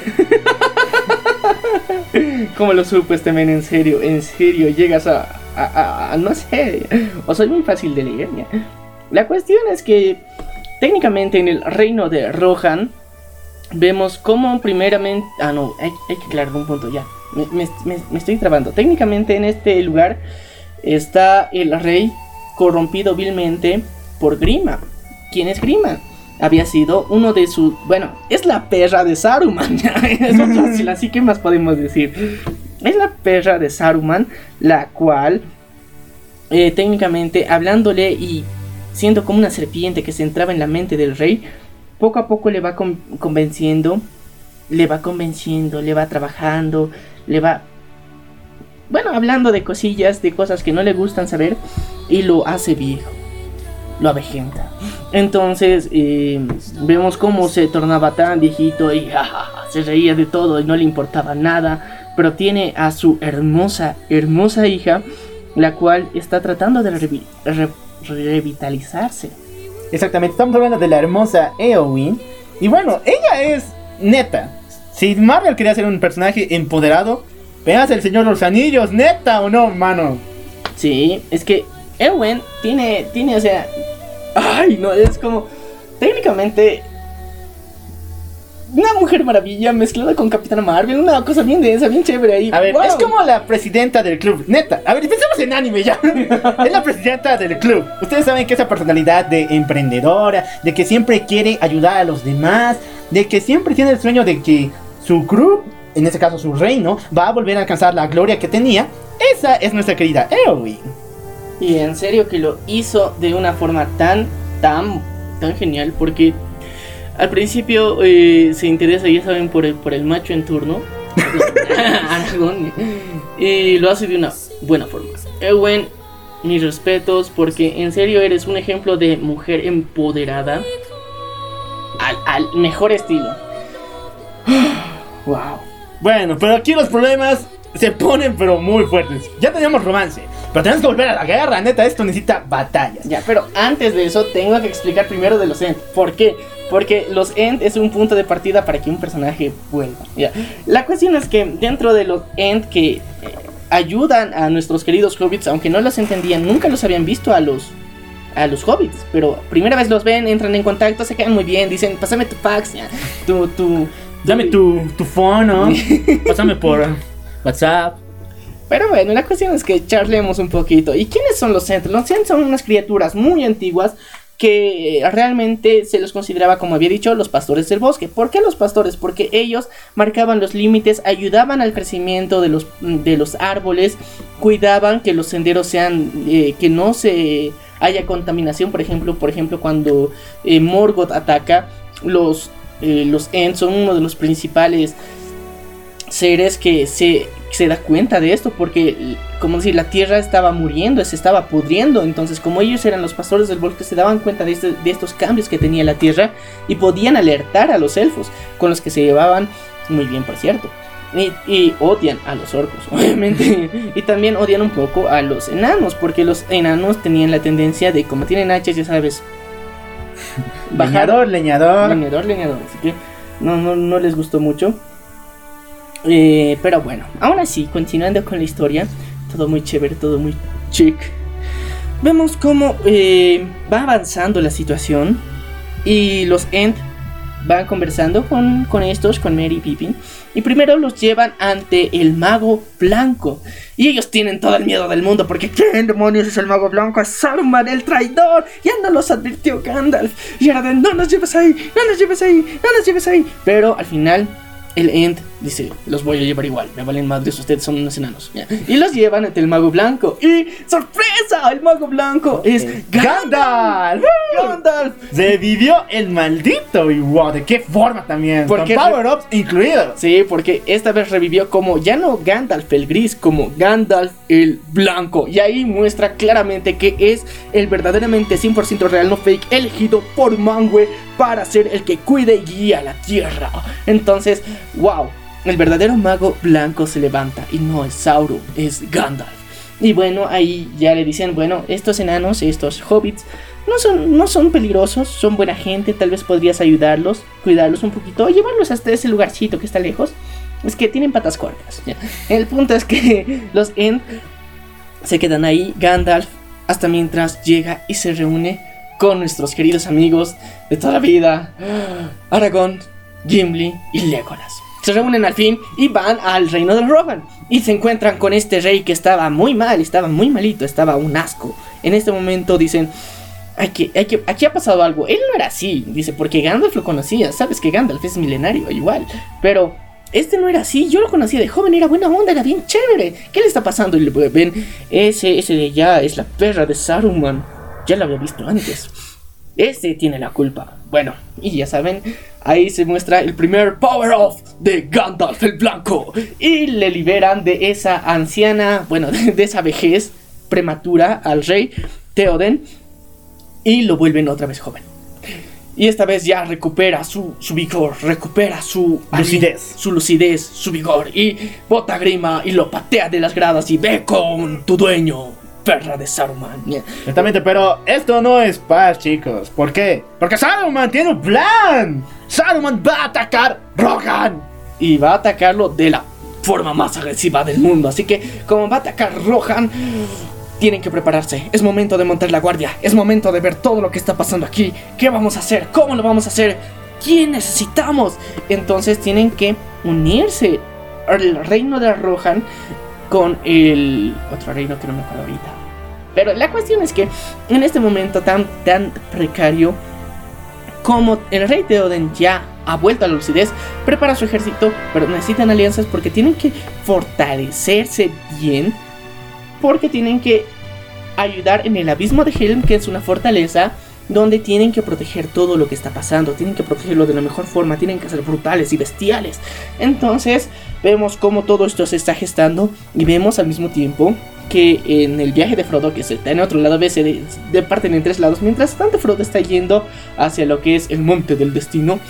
eh, está cerca de las puertas de Mordor, entonces ven cómo y qué realmente está pasando con lo que son el ejército de Sauron, el real, 100% real, no fake, donde están los Nazgûl y dragones y trolls. Y ellos igual están creciendo y se están preparando para la guerra. Y esto está brutal. Mientras tanto, eh, los Ents siguen con Mary y Pippin ahí, charlando. Y dicen de que esto ha pasado y que Sauron, Sauron es malo. Y no, pero Sauron, no, Saruman no es tan malo. Él venía a charlar con nosotros, pero creo que se ha olvidado de nosotros. A ver, vamos hasta esta esquinita y se dan cuenta de que el pinche Saruman ha talado un culo de bosques. Exactamente. Vemos como una fábrica de maldad, ¿no? Sí, una fábrica de maldad completa. Y ahí vemos cómo se estaba gestando unos orquitos ahí bien bonitos, poniéndoles su nariz bien nice, todo, todo bien chévere, armándoles ahí con la mejor ropa Adidas, ya me entiendo. De marca, de marca, chicos. De marca Sauron. y la cuestión es que los están preparando todo bien, todo chévere ahí. Ah, ya. La cuestión es que Barbol, que es eh, nuestro eh, amigo Ent favorito, Barbol se enoja, dice, ¿qué está pasando? No nos puede hacer esto. Nos vamos a rebelar y dice, Los Ents irán a la guerra. y luego dicen, y luego se, se fonean con los otros Ents porque estaban repartidos. Como son los pastores de los árboles, están repartidos, tienen que montar guardia en diferentes puntos, así que no se pueden mover mucho. Entonces están en diferentes puntos. Y Barbol empieza a lanz- lanzar sus gritos de telegrafista. Wow, y se empieza a comunicar, da un mensaje, una charla muy concreta en la que discuten si van a ir a la guerra o no, pero al final van. Van y se preparan, se alistan y se están armando y tienen que ir a Isengard, donde estaba Sauron y estaban en los guardecillos. Estaban rodeando y aquí aparece una de las batallas más épicas, más cabronas y más chingonas de la historia. Porque van y todos sin, sin ejército de humanos, solamente árboles, estos Ents grandiosos, atacan Isengard y lo destruyen. Rompen la presa que veía, todo el agua sale. Y cuando los orcos atacan con, con flechas de fuego y los árboles se incendian, ¿qué hacen nuestros queridos Ents? Se agachan y se limpian la carita. Y continúa la pelea. Y así destruyen a lo que es Isengard. Mientras tanto, en el otro lado, en el abismo de Helm, donde se están reuniendo dos ejércitos muy importantes, eh, vemos como la alianza, en- técnicamente al final se muestra la alianza de un- una parte de los elfos viene a apoyar, porque las tienen crudas, porque es muy complicado defender todo lo que está pasando, porque incluso niños tienen que defender y tienen que eh, ponerse la armadura para salvar su tierra. Es muy brutal, es muy entrañable esta parte de la historia, pero aún así logran defender y, y técnicamente lo que, lo que salva toda esta situación es que porque primeramente el, el ejército de Rohan aparece, aparece desde las llanuras junto con Gandalf, que Gandalf no sé por qué ese pinche don tiene de perderse, de repente desaparece un rato, está y de repente desaparece, mientras tanto están ocurriendo cosas entre Aragorn Eowyn. Y Eowyn. Entonces, eh, todo esto nos, nos, nos llena de, de nostalgia, de amor, porque es que es un es, es como decir, eh, Eowyn le dice, te quiero, quiero estar contigo, y Aragorn no, estoy comprometido, ¿ves este collar? Significa mucho para mí, en serio, haciéndose valer como macho alfa, sin doblegarse, pero al mismo tiempo estabas ahí de, porque lo rechazo, pero es que es, es que es un caballero, en serio. Team poligamia. Sigamos. Eso, eso te apoyas, pero lastimosamente no pasó. No pasó ni en la Tierra Media. Qué triste. Pero no va a pasar en Ricero. Va a pasar. Sigamos todavía. ¿Qué están hablando? ya, pero la cuestión es que en, en ese punto más entrañado de la historia, donde vemos ya cómo se están preparando para la guerra en el abismo de Hell, luego vienen los orcos, eh, to- todo, todo este abanico de, de guerra que tienen, cómo están por romper toda la fortaleza. Vemos a Gimli y a Legolas enfrentarse contra uno. Sí, y ahí empieza también parte. Bueno, ahí continúa lo que era el juego de matar personas y cuántos números ganaban Gimli y Legolas. Y fue muy épico, fue muy divertido, nos encantó mucho. También las armas de fuego, todo esto. Esta batalla es muy épica, es muy cabrona. Después de esto, aparece por el oeste. pero tiene una leyenda muy chévere. El Gandalf aparece con el ejército Rohan, los liberan. Termina la pelea ahí.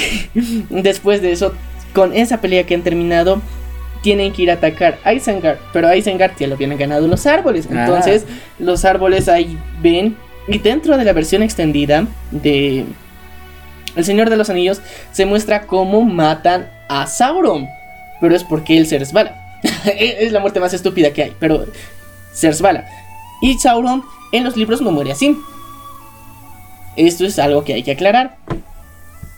Porque eh, Sauron realmente no muere técnicamente hasta cierto punto por ese, ese amor que, bueno, ese, ese respeto que tenía Gandalf lo, deja casi libre y se escapa el otro.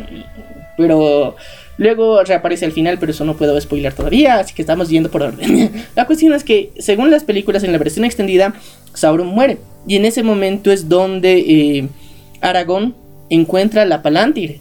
Espera, espera. Sauron o Saruman. Saruman. Saruman. Saruman. A ver, ahora desde la parte en la que empezó las dos torres, cambia todos los, Sa- los Saurons por los Saruman, por favor, chicos. Pero solamente esta partecita me he confundido. Ya. Las demás siempre he dicho Saruman. Ya. Saruman, ese mago. Mago marica. Mar- marica, marica. Ya, pero eh, este, este mago marica de Saruman, dentro de la versión extendida, muere. Técnicamente cae, muere. Y en ese momento es donde eh, Aragorn encuentra la Palantir. La y Palantir- aquí es cuando inicia la tercera película, man. Sí, El técnicamente. retorno del rey. Mucha. Si pensaron que la primera era dramática, la segunda era muy violenta y salvaje, la tercera es épica en todos los sentidos. En serio, esto es brutal. Y técnicamente, hasta mientras vemos como. Ah, Frodo y su perra siguen caminando. Sus caminando. dos perras, no te olvides de sí. Y lo peor es lo que le pasa a Smeagol, porque tiene sus bajones de doble identidad, ¿no? Sí. Dice, no, Smeagol quiere ayudar a sus hobbies porque el señor Frodo es sexy. No, Gollum quiere violarse al señor Frodo y sobarse el anillo. O sea, vemos esa dualidad que da pena, neta. Sí, es Pero al mismo tiempo dices, este cuate es un mendigo traidor. Sí, y, y ese rato te das cuenta que es importante comer porque si te, se te baja el azúcar, te pasa eso. Y luego vemos la peor escena con el pan élfico, pero ya, no quedas con esa madre. Sí, eso fue raro.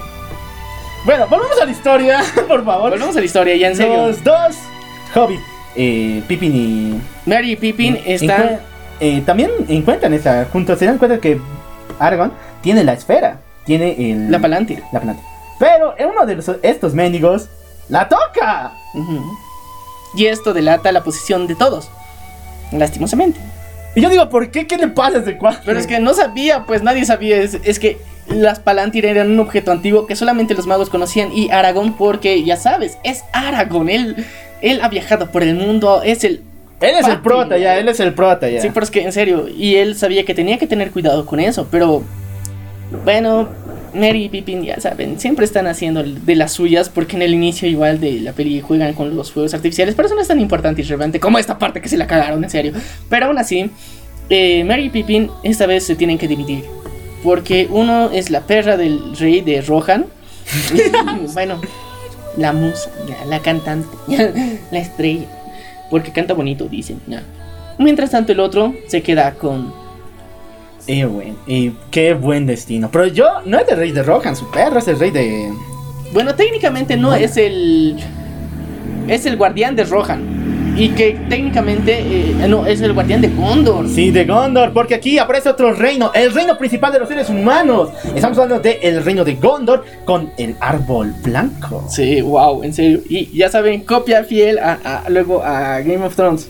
Ahí Yeah. apareció el árbol blanco. Bueno, los chicos se van directamente de Rohan a este lugar porque las cosas se están poniendo mal, Sí, neta. en serio, y porque el reino de Rohan estaba tan mal después de la última pelea, así que ellos también tienen que emigrar y huir al reino de Gondor. Dentro del reino de Gondor existe el Senescal, el señor Senescal, este señor pinche amargado de porquería. No, que- si, si el rey de Rohan estaba mal, este cuate está enfermo, neta, es un pe... es, un asco. pendejo. Es un pendejo, en serio. Ay, ya. Técnicamente, él es el papá de Boromir. Él es el. el- No manches. ¿Por qué crees que está tan mal ya? Técnicamente tenía todas las esperanzas en Boromir. Tenía todas las esperanzas de que él iba a sucederle en el, en el, en el senescaleado, como se lo diga. Se descalaron. que era el senescal, ya. Así que en el senescaleado eh, le sucedía. Pero como muere y le traen esas noticias, los pinches. Ah, bueno. La los, de. Los hobbits, ya. Le traen que Boromir murió, pero murió como un héroe y todo eso. Entonces él estaba súper decepcionado, estaba súper sad en ese momento y pucha, no, qué macana. Entonces ese momento le entra la depre de la vida y le vale madres que estén los orcos viniendo, le vale madres todo y él dice, Voy a velar a mi hijo. Y la cuestión es que luego dentro de esas peleas que tienen, esas batallas épicas constantes que tienen, su hijo es herido. Su, segundo, su hijo. otro hijo, su segundo hijo. Y él piensa que se acabó el mundo. Ya no tengo hijos, dice. Pero el otro está herido, men, cuidale. Y de paso lo quiere quemar. Sí, lo No quiere, ma- lo quiere incinerar vivo. Solamente porque estaba herido y pensaba que ahí se había acabado su trono. Y bueno, ahí tenemos a la bella de Erwin, que eh, se vuelve a salvar el día. Y bueno, vemos también aquí como el ataque de los Nazgûl, y esta vez con dragón. ¡Wow! Vuelve a reaparecer, pero esta vez era porque técnicamente casi encuentran a, Fra- a Sam y a Frodo. Y los llevan hasta una de sus ciudades donde estaban conquistando. Y esta fue una situación muy complicada, muy... Es que técnicamente estaban avanzando tanto que al final terminan retrocediendo de golpe. Sí. Y luego tienen que emprender otra vez el camino. Y esto es muchas personas no se dan cuenta y era... ¿Qué no estaban cerca? muchas personas se preguntan porque estaban cerca, estaban muy cerca. Bueno, en esta batalla legendaria contra los Nazgûl y los dragones, prácticamente la batalla principal de toda la película. No, eh, sí, es técnicamente la principal porque luego también aparecen... eh, no me acuerdo el nombre de estos mens, pero los mamuts que aparecen ahí. Los como- hombres del sur. Sí, los hombres A del ver, sur, estos hijos de la grandísima. humanos en otro lugar que manejaban estas cosas. Estos, estos mamuts que eran gigantescos. Pero estos malditos ayudaban a Sa- al malvado de Sauron. Sí, porque eran dominados por la codicia de Sauron. Imagínense, Pero- eso podía hacer con toda la Tierra Media Sauron, pero... Eh, Aragorn tenía un plan de reserva. Él escuchó que en alguna parte había un ejército que había jurado por su vida luchar por el rey de Gondor. Pero estos malditos idiotas no se presentaron a la batalla. Entonces el rey de Gondor los maldijo. Y entonces nuestro querido Aragorn se dirige a estas colinas y los encuentra. Pero neta, estos son fantasmas. Y eras de qué demonios, fantasmas, ¿qué van a hacer aquí? Luego te das cuenta de que, aunque parezcan fantasmas, no son tan indefensos como parecen. No, estos Y- son ma- pueden pon- eh, materializar sus golpes. Sí, eso era brutal, pero antes de eso pasa que se dan cuenta de que todo está muy complicado y, y el rey, bueno, el elfo, el rey Ah no, no, no, no, el rol, el Lord Errol se da cuenta de que está complicada la situación, lo único que en ese momento queda es que el rey surja y que tome el mando de todo esto, porque el Senescal era una mierda. Entonces dice, aquí quién puede poner orden? El rey. ¿Y quién es el rey? Aragorn. y le da el artículo más poderoso en toda la historia del Señor de los Anillos. Bueno, aparte del anillo. Hablamos de la espada del rey. Sí, y esta espada que sola era forjada exclusivamente y únicamente para el rey con lo que eh, es como nacido como tipo acero élfico y que esto era únicamente hecho para el rey como una muestra de que de respeto. Solamente el rey la tenía y solamente tenía estos encantamientos y todo lo que tiene esta espada y es reconstruida porque cuando eh, matan, bueno, quitan el anillo a Sauron en la última alianza. La espada es, es destruida por el mismo Sauron. Ahí rota. vemos cómo se es, es rota. Pero aún así logra cortarle el dedo. Imagínate el poder de un dedo. ¿eh? Aún así es rota. Y esto permite todos los hechos que ya conocemos. Y bueno, Entonces, en este momento es reforjada la espada. Se le es entregada a Aragorn. y Aragorn con esta logra mostrar a esos mendigos fantasmas quién es el jefe aquí. ¿Quién Él es? es el verdadero heredero y ahora tienen que servirles como a sus perras. Y cuando vemos a los mamuts de los hombres del sur acercándose junto con los orcos, dragones, trolls y todos los demonios del quinto infierno, de un barquito salen los fantasmas a destruir y desquitar las cabezas. Y eso fue brutal, porque en serio era como de wow, wow, qué cabrón, qué cabrón escena, porque unas cosas verdes, mucho CGI por cierto, pero, Pero muy buen el CGI. mejor CGI, De la vida. ataca y destruye a todos de una forma brutal, gloriosa, grandiosa, hermosa. Y wow, el rey cumple su palabra. Y eso es una de las partes más importantes porque Gimli le estaba diciendo, no, no los dejes ir, no los dejes ir. Pero neta, no debería. Después tenía que ir a enfrentarse al señor de la oscuridad, no manches. Sí. Pero Aragorn tiene palabra y sabía que al Si los dejaba seguro se iban a rebelar contra él, porque neta, estos tipos no eran de confianza. Pero bueno, de todas formas, los libera y chao, chao, se esfuman en el diente. Pero tenemos que recordar algo. La promesa de que ningún hombre podía matar a un Nazgûl, ¿recuerdas? Sí. Y aquí pasa el momento más empoderado. Neta, la neta, barraqueta en todos los momentos de todos los empoderamientos. ¿Por qué? Cuando uno de estos malditos está a punto de matar a nuestro querido Rey Theoden. Theoden, entonces alguien lo atraviesa y lo mata. Y él dice, no, no puedes matarme porque ningún hombre puede matarme. jaja". Se saca el casco este caballero y es nuestra querida Eowyn. Y dice, y una mujer puto y... Entonces ahí se cumple la leyenda. Qué manera tan brutal. Lastimosamente el rey Theoden muere, pero le deja el mando a su hija. Exactamente, hablamos de la reina de Theoden. Roja. Hasta el nombre es genial. Sí, mira. la, la reina de Rohan, Eowyn. Y en serio, es, es brutal es- eh, esta, esta escena. Vemos también como. No me acuerdo si era Mary o Pippin. Creo que es Mary. Sí, es Mary. Mary. no, era Pippin.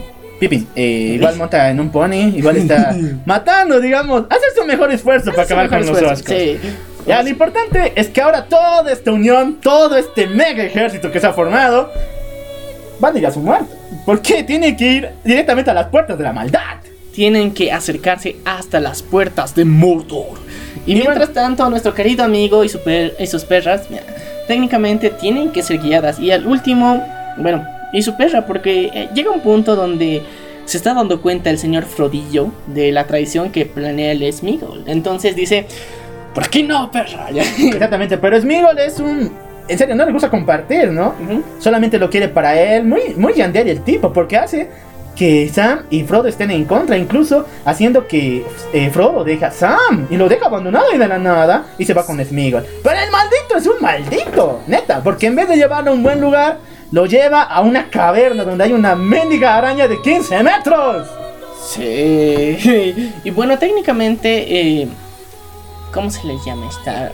No me acuerdo el nombre de esa araña. No sé, pero- solo que le gustaba mucho la luz. No le gustaba mucho. Era una broma. Ya, pero no le gustaba la luz.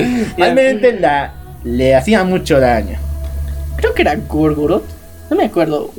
Algo así, pero tiene, tiene un nombre ahorita, no me acuerdo. Pero esta, esta dichosa araña es milenaria igual porque desde los tiempos de Morgoth estaba ahí. Es una de las, como decir, una de sus, el desprendimiento de una de sus formas que ha tenido y que ha corrompido a un ser que lo ha vuelto de esa forma tan monstruosa. Y por eso está esa araña ahí. Técnicamente está cuidando y está muy oculta de la luz. Por eso mismo vive en una caverna y está cuidando todo lo que sería la entrada a lo que es Mordor. Bueno, pero Frodo como buen prota tiene algo que lo va a defender, ¿verdad? Claro que sí. Exactamente, tiene un artículo especial para este que libera mucha luz. Bueno, eh, técnicamente es este, este, ¿cómo se diría? Tipo agüita. que le regala la señora Galadriel. que le regaló Lady Galadriel en sí, pero no me acuerdo qué se llama este agüita. Pero es un frasquito de agüita, literal. Exactamente, que libera mucha luz y esto daña a la mendiga araña. Pero el detalle es el siguiente. Nuestro Frodo pierde y es completamente inmovilizado por la telaraña de esta maldita. Pero cuando está a punto de darse su festín, ahí vienen los orcos de miércoles. Y dicen, oh, mira, qué regalo nos dio la araña, nos lo llevamos. y nos llevan justamente a unos pasitos de llegar al monte de destino, una torre. ¿Y quién creen que va a salvarlo? El poder del amor se hace presente cuando Sam Sagaz sube la torre con un poder así power up, más que el héroe del escudo. Neta, más que el héroe del escudo. Sube con todo su poder para salvar a su waifu. Y la salva. Nuestro querido Frodo está a salvo gracias a su perro número uno, Sam Sagaz. Sí. Y bueno, cómo se recuperaron las amistades, cómo esta vez Sam siempre fiel, siempre, siempre una perra. pero- Ya, lo importante es que lo importante dos- es que lo ayudó bastante y aún aunque el, el pinche Frodo por culpa del anillo le trató como una perra, bueno, y, o sea, muy mal, pero aún así continuamos con el camino y llegamos al monte del destino. Y les costó un chingo subir, la verdad, eh, les costó un chingo, uno tenían hambre, tenían sed, pero tenían que seguir subiendo y llegaron hasta el monte del destino. De Y aquí paralelo, viene- en paralelo, ¡ah! el peor plot twist de la vida. Frodo, que hasta ese momento se había mostrado con la decisión del anillo me ha arruinado la vida, tengo que matarlo, tengo que destruir la maldad, a la miércoles el anillo lo odio. Cuando está a centímetros de arrojarlo al, volcán del destino, dice, el anillo es mío. Y Sam dice, ¡No! ¿Qué, hijo de puta? Sería que diría, no mames, pues. ¿Qué acabas de hacer, hijo de Ya, sí, no, en serio, se, se pasa de lanza porque pinche Frodo decide no, no, no voy a lanzarlo. No, he sido mío, es mío, es mío. Precioso. Y ahí aparece el que originó la frase y dijo, esa es mi frase, no me la roba nadie. Y se le muerde hasta el dedo. Exactamente, Gollum, la perra número 2 de Frodo, aparece y pelea. No sé cómo le encontró, porque era. Se puso el anillo y se, se puso invisible.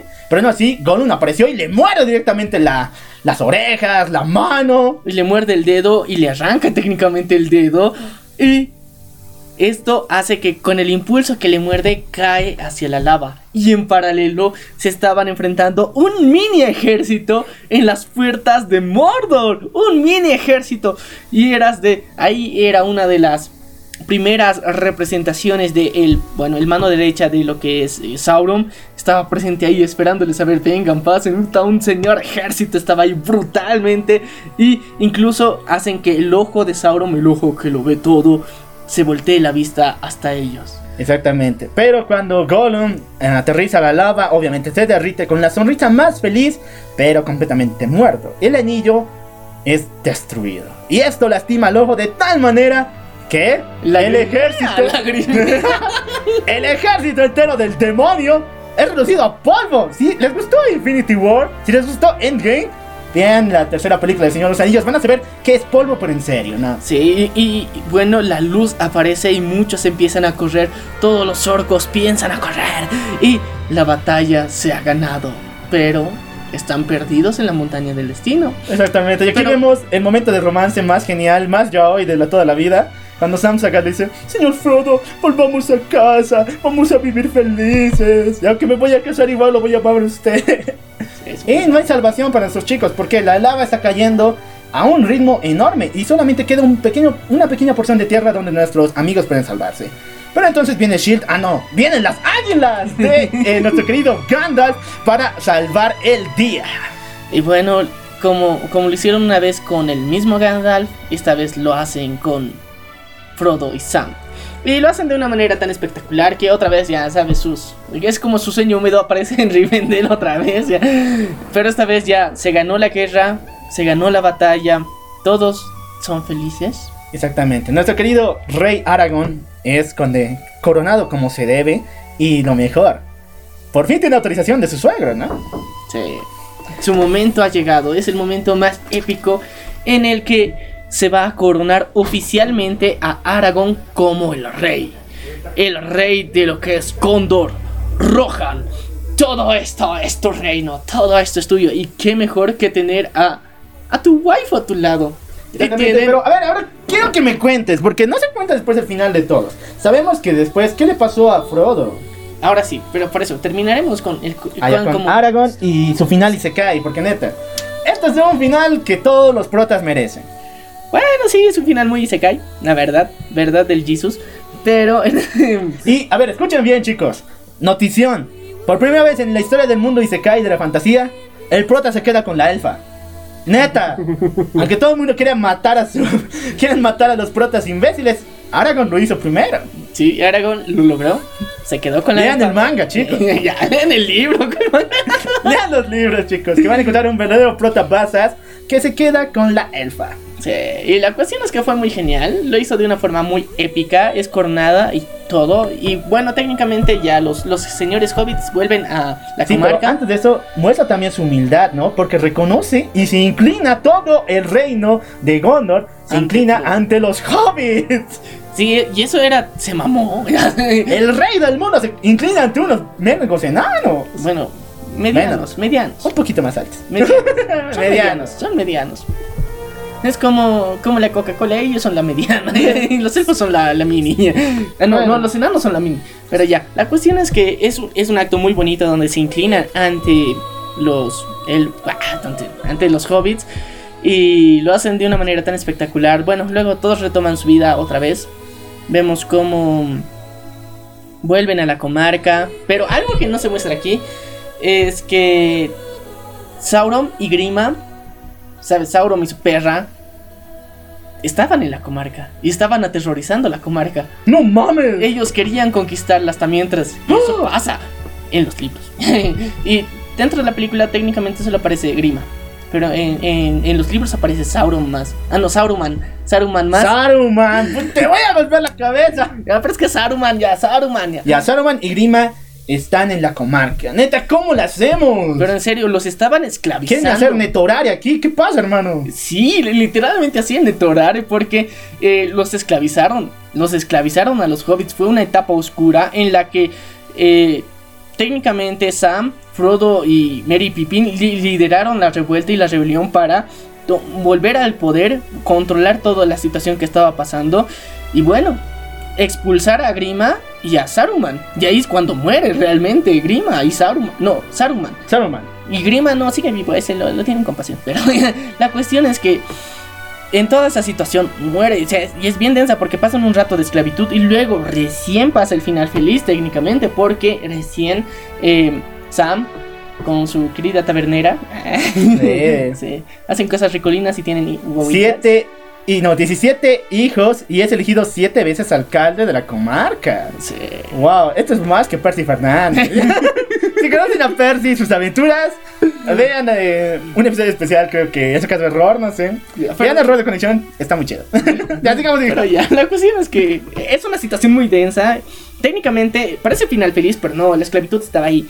Y ahora pasa algo muy importante porque si Mary Pippin ya continúan con su familia, Frodo nunca pudo recuperarse realmente de lo que fue llevar el anillo. O sea, tenía tan dañada su mente y su alma por todo lo que había pasado, por el daño psicológico que le hacía el anillo al poseer, al poseer y al estar cargando tanto tiempo. Entonces se les concede un, un premio, hasta un, un derecho especial, tanto a Bilbo como a Frodo. Los dos portadores del anillo se les concede un viaje que ninguna persona Ni- fuera de los elfos puede realizar. Un viaje a No me acuerdo bien. ¡Ay, sáquese! Bueno, prácticamente es el cielo en la Tierra Media.